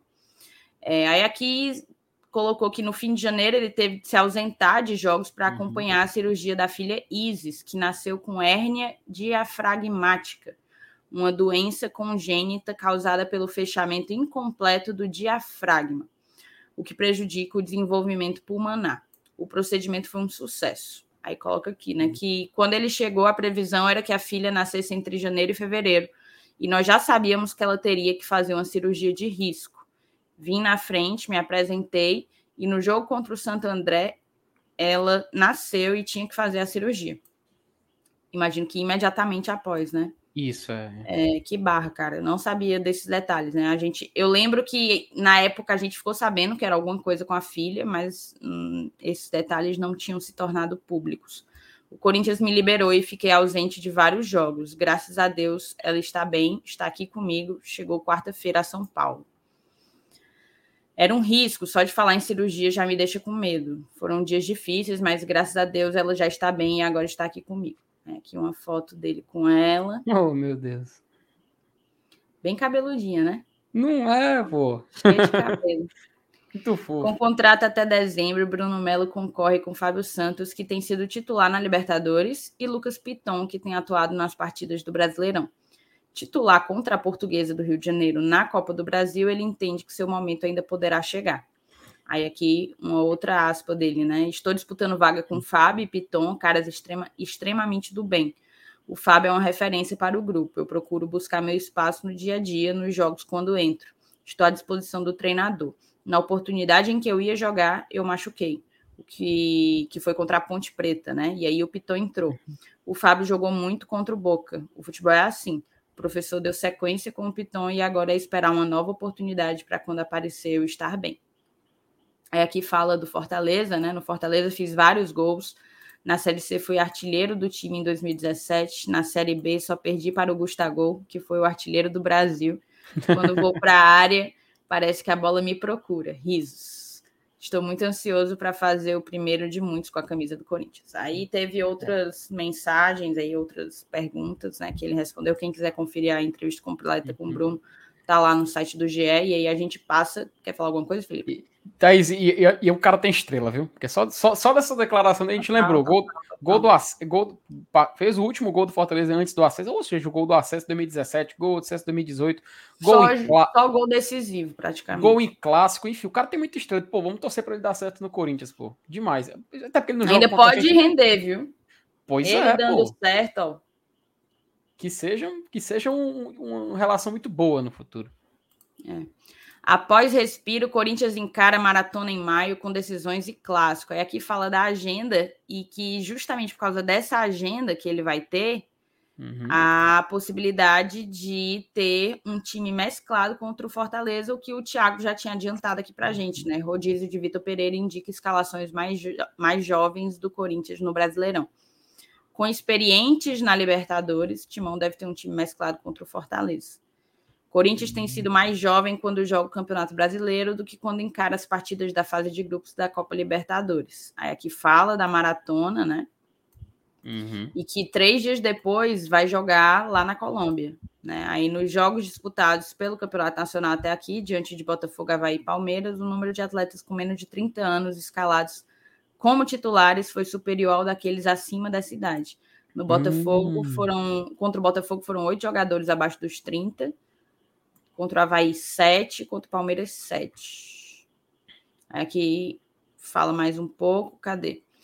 É, contra o Fortaleza nesse domingo, a tendência é de que alguns experientes ganhem rodagem, como o Gil, que volta de gripe, além de Juliano, Paulinho, Júnior Moraes. Cara, exatamente os atletas que o, que o Thiago passou aqui pra gente, né? É, o Thiago montou, montou o, o. Eu não sei se ele colocou o Gil, não tô lembrada agora. É, uhum, ou se foi o... o... João Vitor e o Raul, mas ele falou do Juliano, do Paulinho e do Júnior Moraes. Uhum. Né? É interessante, né, Thaís? E a gente espera, assim, para, o, para nós, torcedores do Fortaleza, a gente espera que o Corinthians realmente encare o jogo dele na Libertadores com uma prioridade, né? Porque se o Fortaleza tem alguma, alguma chance maior, né, de tentar sair com um placar positivo lá da Neoquímica Arena, é com o Corinthians não tem não aquilo que ele tem de melhor, nessa, isso que a gente pode dizer. O próprio Paulinho, né, o, o Thiago falou que ele vem bem mal, a torcida até tá criticando bastante ele. Então, se ele for atuar, vamos tentar aproveitar essa fase negativa do Paulinho, né? Porque a gente tem que lembrar, cara, o Paulinho é um jogador de nível, sim, de nível muito, de nível mundial, né? Aqui na última Copa do Mundo ele jogou, mas se passaram já quatro anos. Então vamos tentar explorar essas fraquezas, né? Do até tu falou as fraquezas e quais são as fortalezas do Corinthians, né? Então vamos tentar explorar isso do Corinthians. Já que ele vai utilizar jogadores mais jovens, vai tentar dar uma rodagem maior no elenco para essa partida, tem que ir para cima. E não é à toa que quando a gente for fazer o campinho, a gente já vai preparar um time visando o que foi dito e o que a gente espera também que o Voivoda vá aplicar nesse jogo de domingo, né? É isso. E aqui eu separei isso aqui porque a gente gosta de ver, né? Oh. Eu gosto de ver. Quando é desse jeito aqui, eu oh, gosto só. Sobe, sobe ali em cima, sobe ali em cima rapidinho. Sobe ali o time do jogo do energético. Sobe rapidinho. Só digo isso. Deu scroll na página, minha, minha Beth Davis. Olha aí. Yeah. Eu acho é bom. Zero voto para a vitória do Lion, hein? Zero voto. PVC e Felipe Diniz votaram pelo empate. E o é. resto da galera toda com Corinthians. Rapaz. Joguei na tela, tá? Vamos salvar a imagem. De vez em quando rola uma, uma surpresinha, né? Palpitrômetro aí, assim, do GE, o terror das bets, né? Aí aqui, aí aqui, ó, só pra gente correr e ir direto pro campinho, Lê essa uhum. matéria que eu achei legal do Lucas Lima. Vocês leram ontem? Porque eu acho que ela é de ontem. Só que não, saiu muito tarde, saiu muito tarde. Não, não estava na live ontem. Ó, Lucas Lima cresce de produção e vira peça importante no meio de campo do Fortaleza. A falta de assistências após 22 jogos em 2022 pode gerar a falsa ideia de que o atleta não tem sido eficiente na armação. Entretanto, o dado diz muito mais sobre a falta de pontaria de seus companheiros do que a ausência de passes decisivos de Lucas Lima. É exatamente essa a minha opinião. Exatamente. Ele ainda tem hater, mas tá fazendo uma baita temporada até aqui. Que siga assim. Lucas Lima é um dos destaques do Fortaleza na temporada de 2022. Depois de apresentações, tá pequeno, tá, Felipe, o negócio? Dá para ler, mas pronto, agora ficou melhor ainda. É, depois de apresentações abaixo em 2021 pelo Tricolor, o Meia começa a ganhar protagonismo no time comandado pelo, pelo Voivoda. O jogador tem sido fundamental na construção de jogo da equipe, da equipe do PC. A falta de assistência após 22 jogos pode gerar a falsa ideia de que o atleta não tem sido eficiente na armação. Entretanto, o dado diz muito mais sobre a falta de pontaria de seus companheiros do que a ausência de passes decisivos de Lucas Lima. Desde que o Meia apresentou queda de rendimento na carreira ainda no Santos, ele sempre foi criticado pela falta de intensidade. Sob o comando do Voivoda no Fortaleza, é notável a mudança de comportamento de Lucas Lima desde o início da temporada de 2022. Nos primeiros jogos do ano, chamou a atenção do mapa de calor preenchendo todo o campo. Praticamente segue assim. E o atleta tem buscado a bola em todos os espaços do campo. A versão de Lucas Lima em 2022 tem entregado a intensidade que o Voivoda tanto prioriza. Nas últimas partidas, o treinador tem posicionado o jogador de 31 anos para atuar entre as linhas de marcação e próximo dos dois atacantes. Naquela zona, o camisa 13 se mostra mais confortável e melhorou a criação ofensiva, ajudando Lucas Crispim na função. Aí aqui fala da vitória sobre a Aliança, que teve a atuação decisiva do Lucas, né? Foi a melhor partida do meia, de acordo uhum. com, o, com o Lucas Mota, quem está escrevendo essa matéria, assinando essa matéria é o Lucas Mota. Foi a melhor partida do meia com a camisa do Leão. Ele comandou o meio de campo e conduziu o time ofensivamente. Em 77 minutos, dentro das quatro linhas, deu quatro passos decisivos e uma finalização na direção do gol. E teve um desarme. O jogador acertou ainda seis de sete bolas longas, conforme dados do SoftScore. É, uhum. E aí fala de um lance que foi o, o do gol, né? Que ele uhum. desarma, uhum. inicia um contragolpe perigoso e tal. É, tá faz isso, uma leitura aí. Eu posso aproveitar e emendar uma pergunta para ti, já nesse tema? Ou vamos esperar terminar a matéria?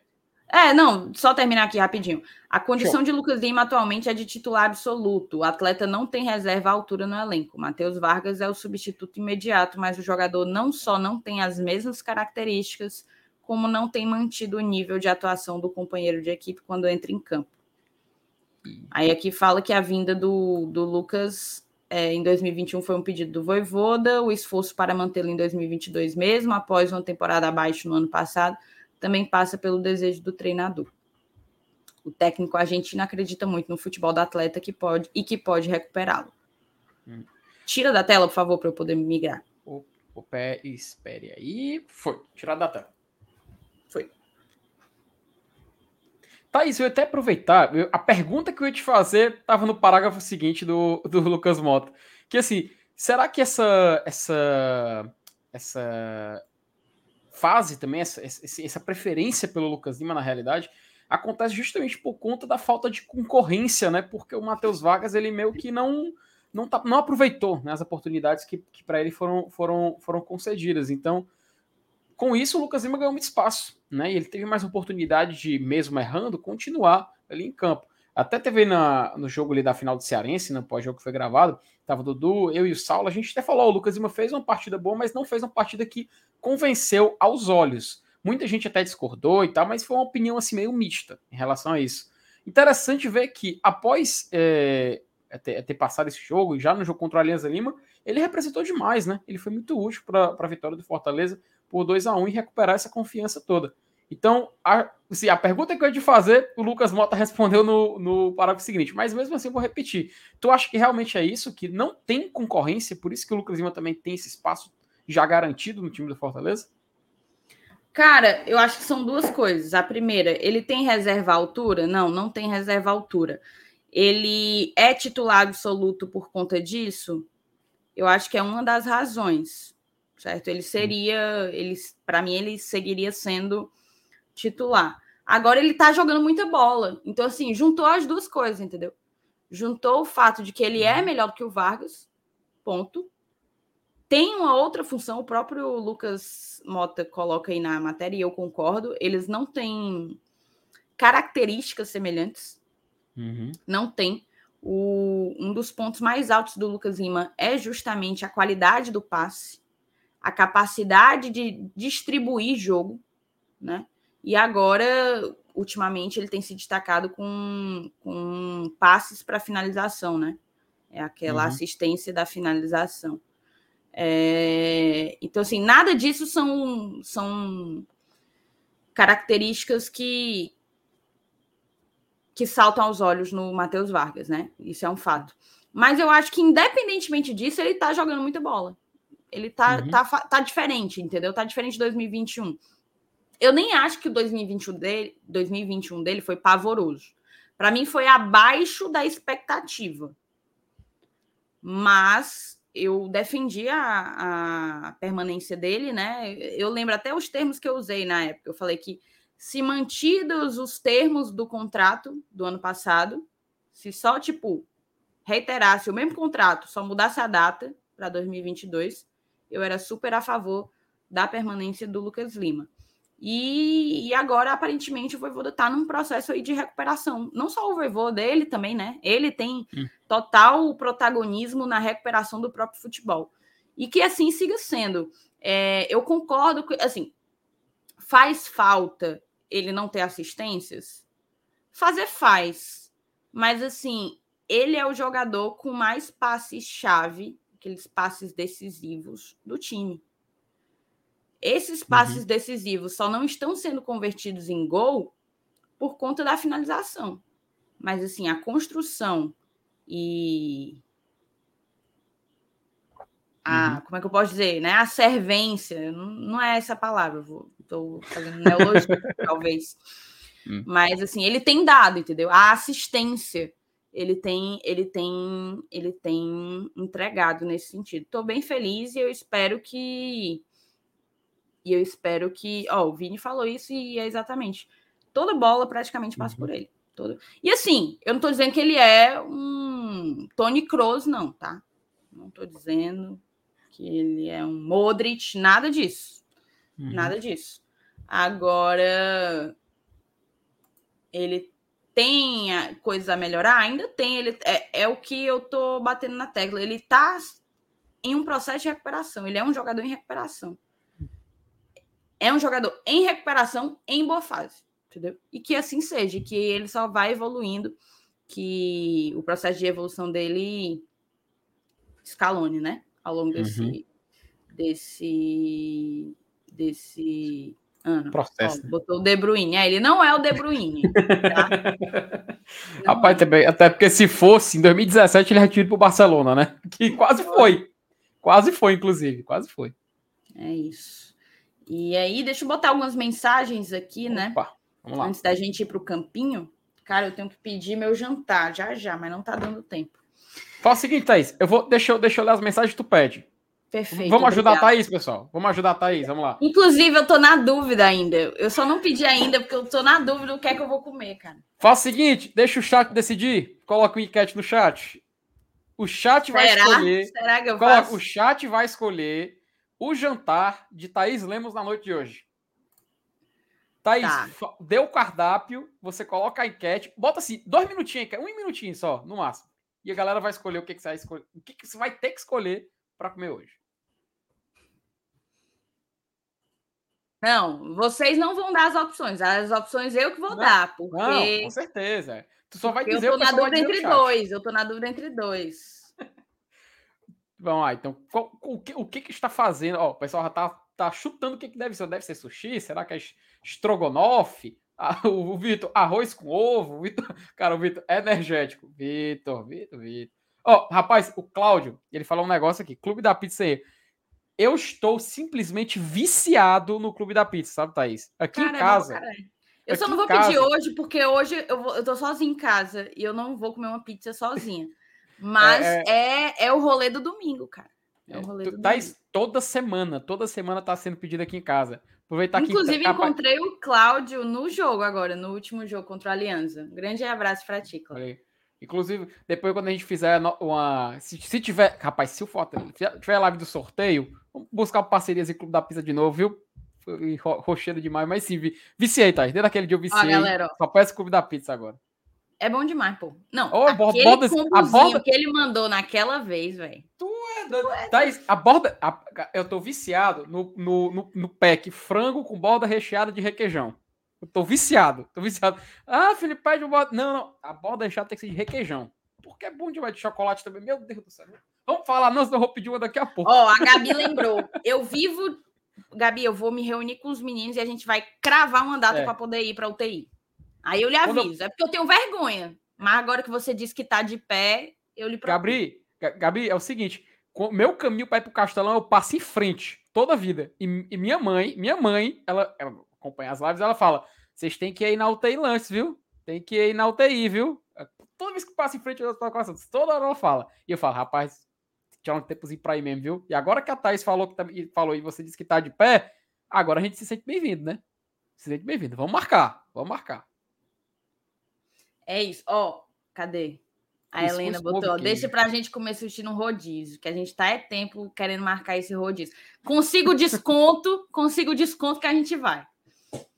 Mas bora, vamos embora, Felipe. Vamos lendo aí, os, vamos voltar aqui pro que importa, vamos ler aí as mensagens. aqui, né? As mensagens que a gente favoritou, né? Ó, aqui em cima, logo de cá, ó, o Fortaleza de o Cássio, né? Ele tinha dito mais cedo que queria dizer que eu joguei bola com o seu Lenilson e ele é incrível e bom de bola. Meu amigo, seu Lenilson, tem que respeitar o Haaland, o Haaland do conjunto Fortaleza. Cara, Cara eu acho que foi o racha da FECTT, salvo engano. Viu? Tinha várias pessoas hum. é, nobres, é? figurinhas, nobres. figurinhas conhecidas da FECTT nesse racha. Sabia nem que o seu Lenilson ia, mas o homem é, o homem é pop, né? O homem é, é tech, o homem é tudo. O homem é artilheiro, tem que respeitar. O homem já tira segunda-feira todo dia para dar show. Diz ele que dá show. Ele diz que ele não joga, ele dá show. Então Mas, agora eu, eu vou comparecer um só para ver se ele joga isso tudo mesmo. O Cássio disse que ele é bom de bola. O Clodoaldo discorda, viu, Cássio? Ih, o Clodoaldo rapaz. discorda. Eu, é porque eu não tenho vídeo aqui. Não, o Clodoaldo não acha, não, não, não, concorda com você. Mas vai, passa adiante. O, o homem recebeu um passo do Clodoaldo e chutou para fora, meu amigo. Que Lamentável.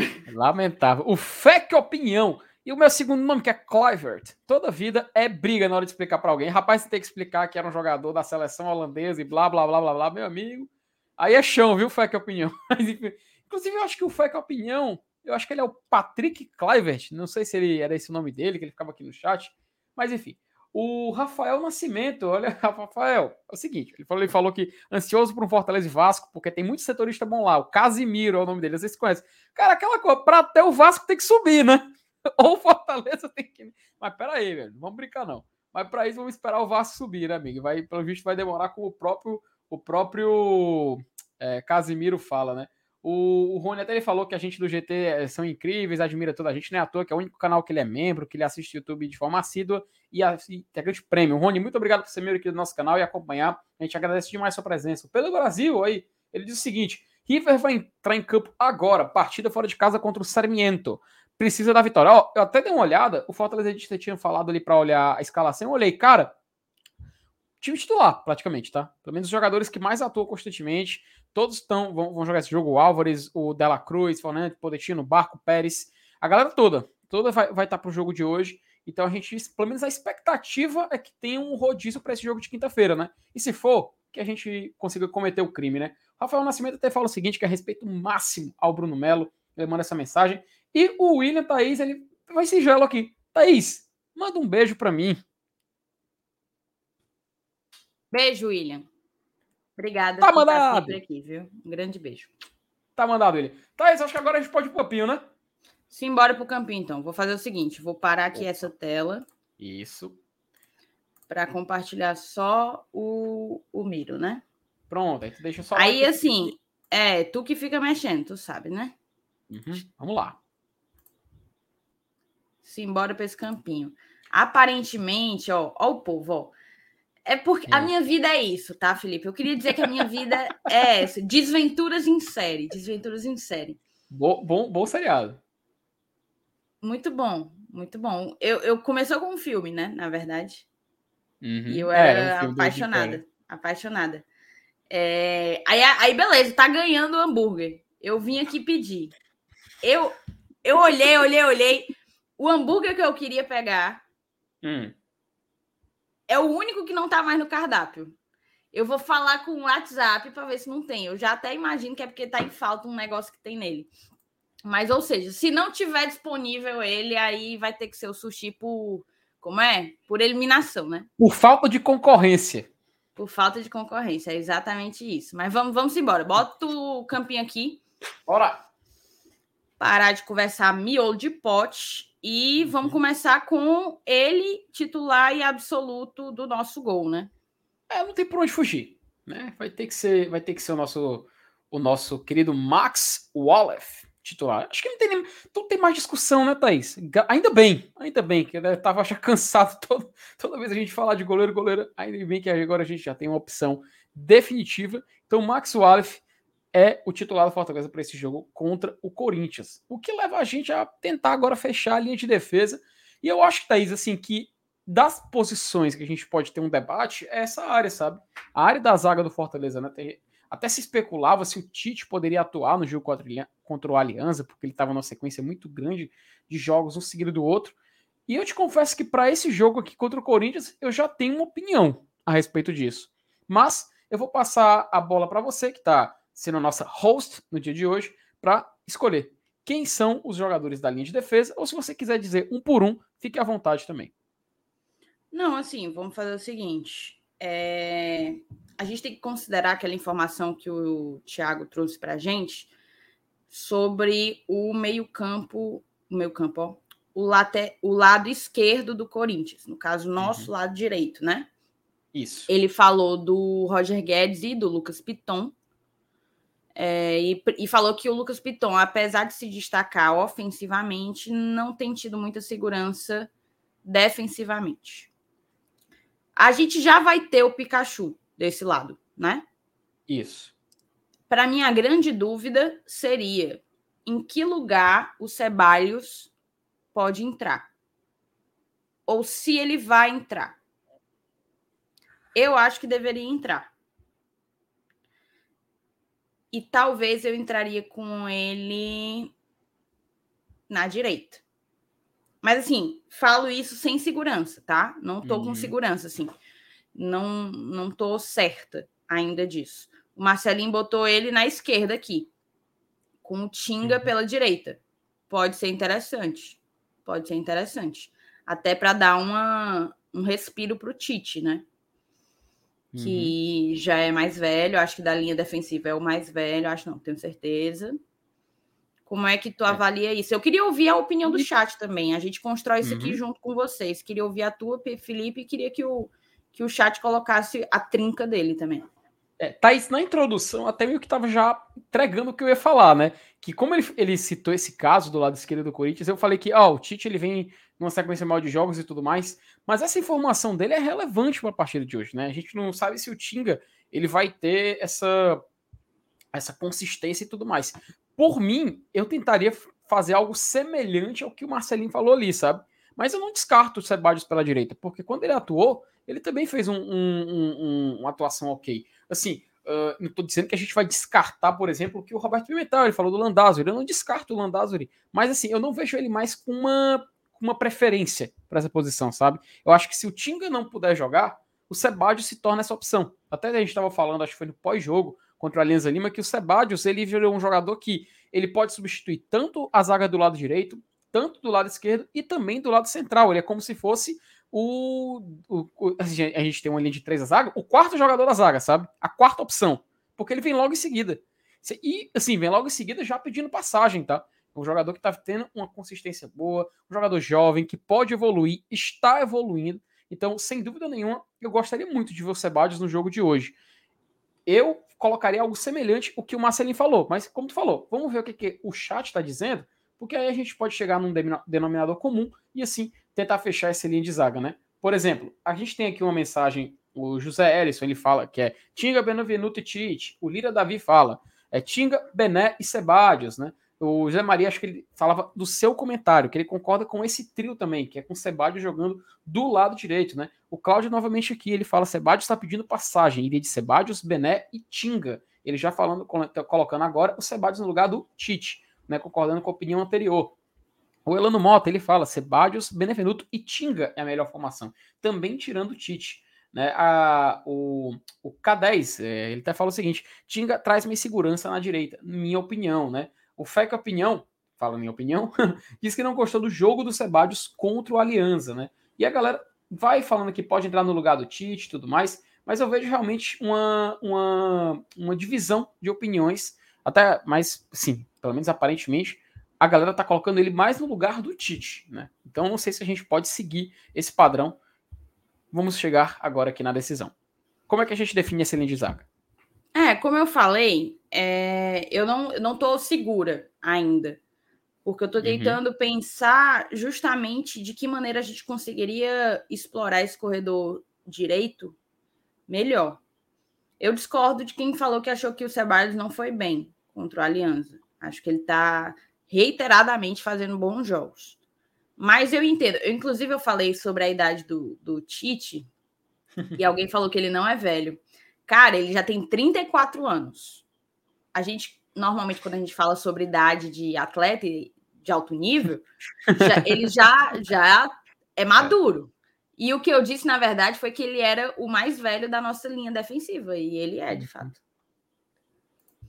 É, cara, eu acho. Só, só, só um ponto. O Saulo tá perguntando se o superchat está quebrado. Manda teu superchat, manda teu Pix. Teve gente que mandou Pix, vou falar já já. A galera Boa. que mandou pelo Pix. Manda teu superchat, manda o Pix e deixa o like, tá, moçada? A gente passou um tempão aí com 500 e tantas pessoas, mas só tá com 500 likes. Galera já teve gente, a audiência rotativa já mudou aí e, e não deixou like. Então deixa teu like para a gente conseguir chegar aí no máximo que der durante a própria live. Assim, Felipe, uhum. eu, eu não tenho segurança, assim. Acho que a gente tem que jogar contra. A única, a única certeza que eu tenho, eu não entraria com o Landassuri. Concordo. Pela direita, ou Tinga ou Ceballos. Mas uhum. visando talvez um preservar um pouco o Tite, talvez fosse interessante manter o, o Ceballos, jogar o Ceballos para a esquerda e botar o Tinga ali para a direita, é, porque o, Tinga não só consegue ser seguro na defesa, como ele, para mim, dos nossos zagueiros, ele é o mais agudo, o que consegue buscar uma maior profundidade, digamos assim. O Benevenuto é forte no jogo aéreo, o Ceballos tem sido forte no jogo aéreo, tô doida para ele ser coroado é, com uma cabeçada, meter uma cabeçada para dentro do gol. Mas eu acho que com a bola no chão, talvez o Tinga consiga trabalhar mais ofensivamente. Então eu iria com essa trinca aí que você colocou mesmo. Perfeito. É, era, era o que estava já, já imaginando, né, até por essa, essa sequência muito grande do Tite, né? Então, basicamente, definimos aqui Max Wallace, Tinga, Marcelo Benevenuto e Brian Sebadios. Aí, Thaís, a gente passa para aquela. Não, por um momento eu achei que você fosse falar outro sobrenome. Brian. Ah, ah, Brian Adams, né? O que canta. Não, também não, também não. eu sei, Thaís, eu não tô brincando. Eu sei quem é. Fonte Brian Adams. Ó, tem um superchat chegando aqui. Ó, rapaz, o Rony. Posso colocar aqui, colocar aqui rapidinho o olho da tela? Porque ele falou o seguinte: Vai. só brincadeira sobre a idade, Thaís. Claro que 34 anos para um atleta ainda mais zagueiro, já é avançada. Ele mandou até superchat. Obrigado pelo superchat. É porque eu nem entendi. É, ele é de 88 também? É? Tu é de 88 também, é, Rony? Ele, ele disse que era, ele disse que era. Por isso que ele ficou assim, pô. Ah, velho, entendi. Não tinha compreendido na hora. Ah, então, um abraço pro Rony, o jovem Rony Lemos. Concordo, viu, Rony? Não é, não é cor, não. só pra... Obrigada pelo superchat, Rony. É, ó, o Rafael Nascimento. Ô, oh, Rafael, muito obrigado por ter testado. Testando, testando, acho que tá funcionando, viu? Rafael, muito obrigado pelo seu superchat, cara. A gente agradece mais o, o, apoio que vocês vêm dando ao nosso trabalho, então a gente só tem a agradecer também quando vocês mandam superchat, viu? E Thaís, vamos ali para aquela região mais remosa, né? Aquela região que quando eu tô aqui, eu tento fazer aqui uma, um contraponto para colocar um certo jogador. Vai acontecer aqui hoje de novo.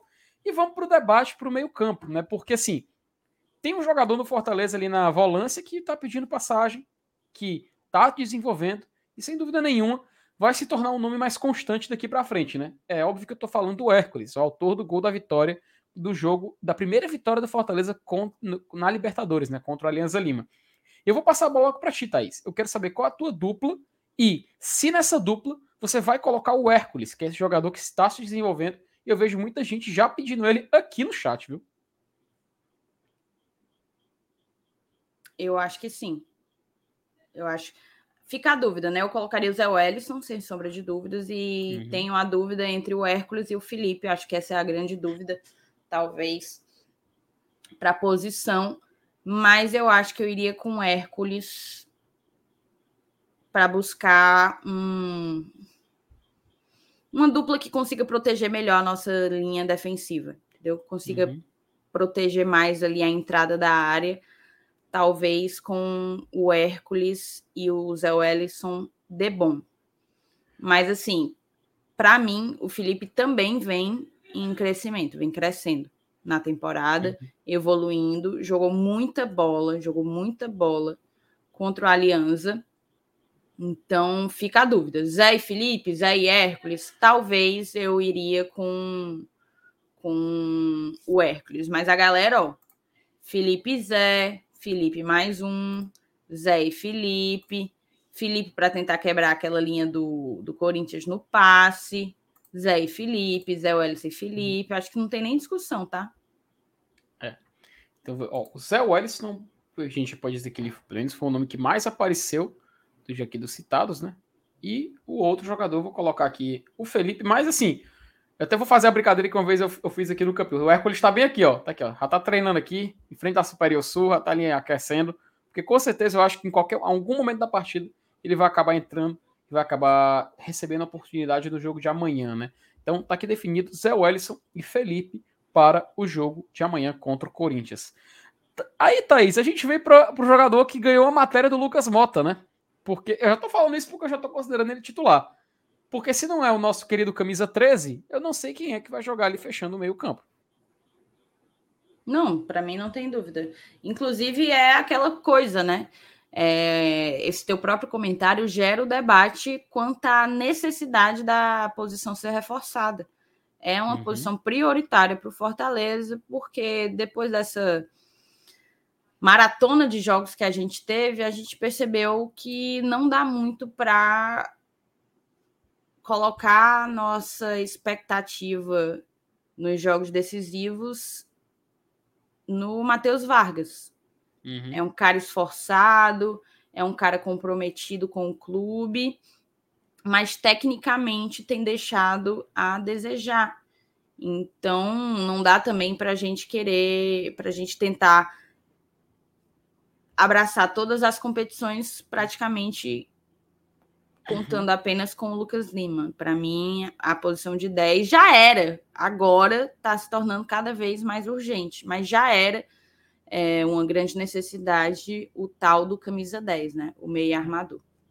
Antes do início da temporada foi uma dificuldade para encontrar, né? Tanto que demorou um pouco, mas o Fortaleza acabou escolhendo renovar com o Lucas Lima por conta disso. E Thaís, aqui no, nas alas, assim, tem um que eu não vou nem esperar debate, nem do chat, nem meu, nem, nem sei, porque eu acho que Pikachu não tem o que discutir, né? Iago Pikachu é a primeira opção para ala direita. Para ala esquerda no jogo de amanhã, eu te confesso que eu tô com uma dúvida, sabe? Eu realmente estou com uma dúvida se talvez o Juninho Capixaba não acabe ganhando oportunidade. De antemão, eu já, já declaro meu voto que, estando bem fisicamente, eu sou Lucas Crispim na hora. Só que eu não descarto também a atuação do Juninho Capixaba. O que, que você acha disso? Não dá para saber, né? Porque agora o Crispim ele já está, já voltou de lesão, já está com ritmo de jogo.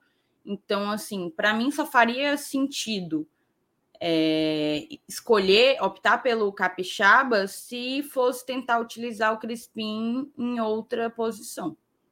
Centralizado, uhum. talvez, não sei.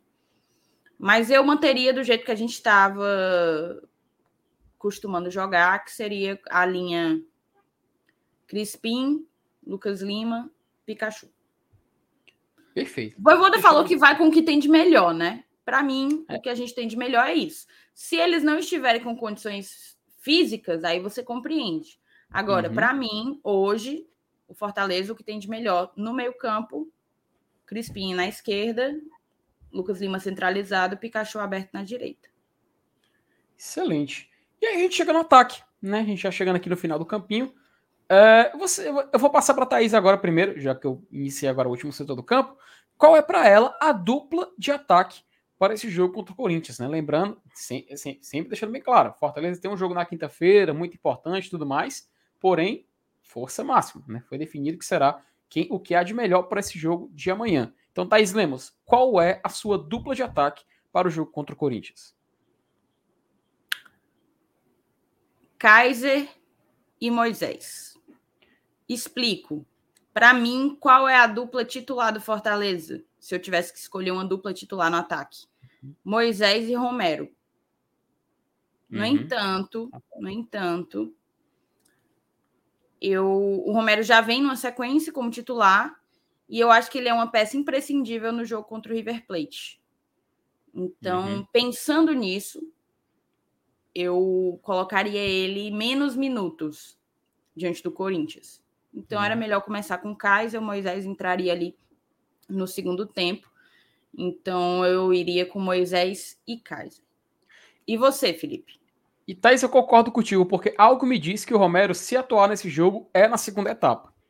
E se começar, vai ser um ataque mais móvel para esse jogo. Até porque tanto o time do Vitor Pereira tem essa, essa, essa característica de tentar um jogo mais intenso, que até se assemelha também com o Fortaleza quando ele está inspirado, a gente brinca né, nessa temporada, mas vai precisar de um jogo desse tipo, né? Então a gente não sabe se. Às vezes o pessoal fala, pô, Romero fora da área também dá raiva. Cara, concordo, né? Isso já foi um debate, não só na época que o Romero tinha uma tendência a atuar é, quando chegou, tudo mais, que estava chegando do banco, e, enfim, foi um debate que meio que cansou e também saturou.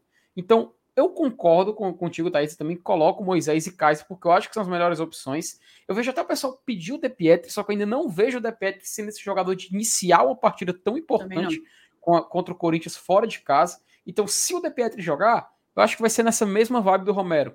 Entrando numa segunda etapa, e nem eu digo no intervalo, não, eu digo durante o segundo tempo mesmo, tentando manter aquela equipe que está dentro de campo, tentando ganhar um pouco mais de, de, de, entrosamento durante o jogo, e quem sabe, diante da necessidade do jogo, se o jogo pedir, entra o jogador da característica do De Pietro ou do Silvio Romero. Então, eu concordo contigo também, e eu vou colocar aqui o Moisés, aqui de um lado, e fechando o outro lado de ataque, o nosso Renato Kaiser. Até o pessoal aqui estava falando um pouco sobre a, as opiniões de Moisés Kaiser, Kaiser Robson, Kaiser De Pietri, De Pietri Romero. Se for De Pietri Kaiser, é melhor ainda. O, Reina, o Reinaldo fala que acha que seria Kaiser e Robson, é, Moisés e Romero, De Pietri, Kaiser e mais um. Enfim, a gente vê que realmente tem uma, uma, grande, uma grande dúvida né, de quem poderia fechar. Eu acho isso bacana, porque se ficar previsível demais, é a prova que não tem opção. Quando tem esse debate, quando tem essa diversidade de ideias é legal porque a gente vê que opções tem, algumas que a gente pode até debater e tudo mais, mas eu acho que no geral tá, tá condizente. Então, a nossa escalação ficou Max Wallace, Tinga, Marcelo Benevenuto, Brian Sebadios, Felipe, Zé Wellison, Pikachu, Lucas Crispim, Lucas Lima e no ataque Moisés e Renato Kaiser Tais Lemos. Olha, o Rafael faz uma pergunta assim: daria para jogar o Kaiser e o Romero Dá, eu até acho que dê, mas eu acho um ataque extremamente pesado, Rafael. E a partir das informações que o Thiago trouxe para a gente, ele falou de um time do Corinthians, um time intenso que marca em bloco com linha alta, né? Então, assim, para mim, abre margem para que a gente consiga trabalhar uma transição em velocidade, consiga trabalhar um contra-ataque, uma saída realmente apostando na velocidade do, de algum atacante, eventualmente. uma vez que o Crispim não é um velocista, né? O Lucas Lima tampouco. Então, justamente por isso, diante do estilo de marcação do Corinthians, eu acho que a gente precisaria de uma peça que conseguisse conduzir a bola com mais velocidade. Acho o Kaiser e Romero uma dupla pesada para o adversário, entendeu? Para o estilo de jogo que aparentemente o Corinthians vai é, impor contra a gente. Por isso eu iria ir ou com Kaiser, tipo, Kaiser ou Romero, com algum jogador de velocidade. Romarinho, Moisés, é, o próprio De Pietri, mas para mim a melhor dupla, a dupla que eu iniciaria seria Kaiser e Moisés justamente pensando em preservar um pouco o Romero, que para mim é ataca reforço, atacante titular, mas preservá-lo um pouco para o jogo contra, contra o River Plate. Uhum. Concordo, viu? Acho, é, e acho, acho, que até por isso, né, Thaís? Assim, assim, como um todo, tá? Eu achei condizente a escalação, porque casa com aquilo que a gente falou, que é quem é que está melhor, né? Que assim, não, não é o, a força máxima, é o time ideal, né? É o time ideal. Então, já visando um pouco o jogo de quinta, mas também encontrando é, um encaixe melhor para encarar o Corinthians fora de casa, que a gente sabe que é difícil. E o Corinthians está lá em cima na tabela, o Corinthians também é líder do seu grupo na Libertadores, depois de ter feito um, alguns, alguns jogos meu, meu assim, que abrem debate para sua própria torcida, por exemplo, até os clássicos, né, como o Thiago falou. Mas eu acho que para o jogo de amanhã, a gente conseguiu desenhar uma boa escalação, né? Então, como a gente sempre diz aqui, Voivoda, pode bater o print, pode copiar, que depois a gente não cobra crédito não, viu, meu querido? É isso.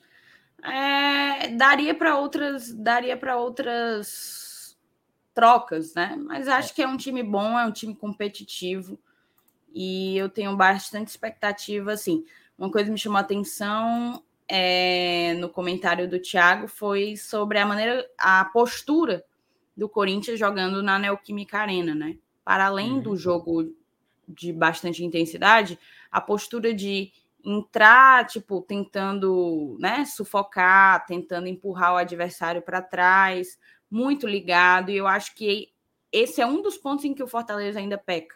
É demorar para, sabe, conectar, uhum. demorar uhum. para focar totalmente no jogo. Então, diante da dificuldade do adversário, do contexto da gente na, na competição, eu acho que o Fortaleza tem que ter muita atenção, muito cuidado com isso. É entrar 100% ligado no 220 volts e tentar beliscar algum ponto lá em São Paulo. Perfeito? Concordo. Perfeito. Acho que foi, né? Acho que foi. Entregamos aí um, pós um pré-jogo para vocês. Vai ter esquenta e pós-jogo amanhã. Vocês já sabem como é que funciona, sabem bem, conhecem. Então cheguem junto, vamos aproveitar que já que não vamos estar tá na arena, vamos estar tá em casa mesmo, abra sua cervejinha, ligue no Glória e Tradição, vamos fazer esse esquenta antes de Corinthians e assim que tiver o apito final, a gente já entra aqui de novo para poder botar a análise para jogo, né? Fazer o nosso pós-jogo é, como a gente sempre faz. É, e amanhã, amanhã pela manhã, tem conteúdo aqui no GT, tá? Tem, vamos falar, tem mais um debate aberto, o que a gente até não falou nem tanto aqui hoje, que é a ah, Fortaleza nunca ganhou do Corinthians jogando em São Paulo. Tem um debate amanhã que vai ser publicado aqui no Globo de Tradição, então vá lá. Ali domingo ali por volta das 8 da manhã já vai estar aqui disponível no canal, você vai poder conferir mais esse conteúdo e já fazer esse aquecimento para essa partida importante. Então só lembrando, viu, tem conteúdo no GT, tá isso de manhã, de tarde, antes do jogo, depois do jogo, enfim, meu amigo. É uma overdose de conteúdo sobre Fortaleza Esporte Clube aqui no, nesse mesmo como é que. Rapaz, agora esqueci como era a frase do seriado do Batman. Mas enfim, vamos, vamos dar prosseguimento. Então confiram aqui no Glória e Tradição. Muito conteúdo sobre Fortaleza e Corinthians amanhã. É isso, então. Vamos embora. Obrigada a todo mundo que Bora. ficou com a gente até aqui. 10 horas da noite de um sábado. Não é brincadeira. Obrigada mesmo para todo mundo que constantemente prestigia o nosso trabalho. E amanhã tem mais. Beijo. Pessoal.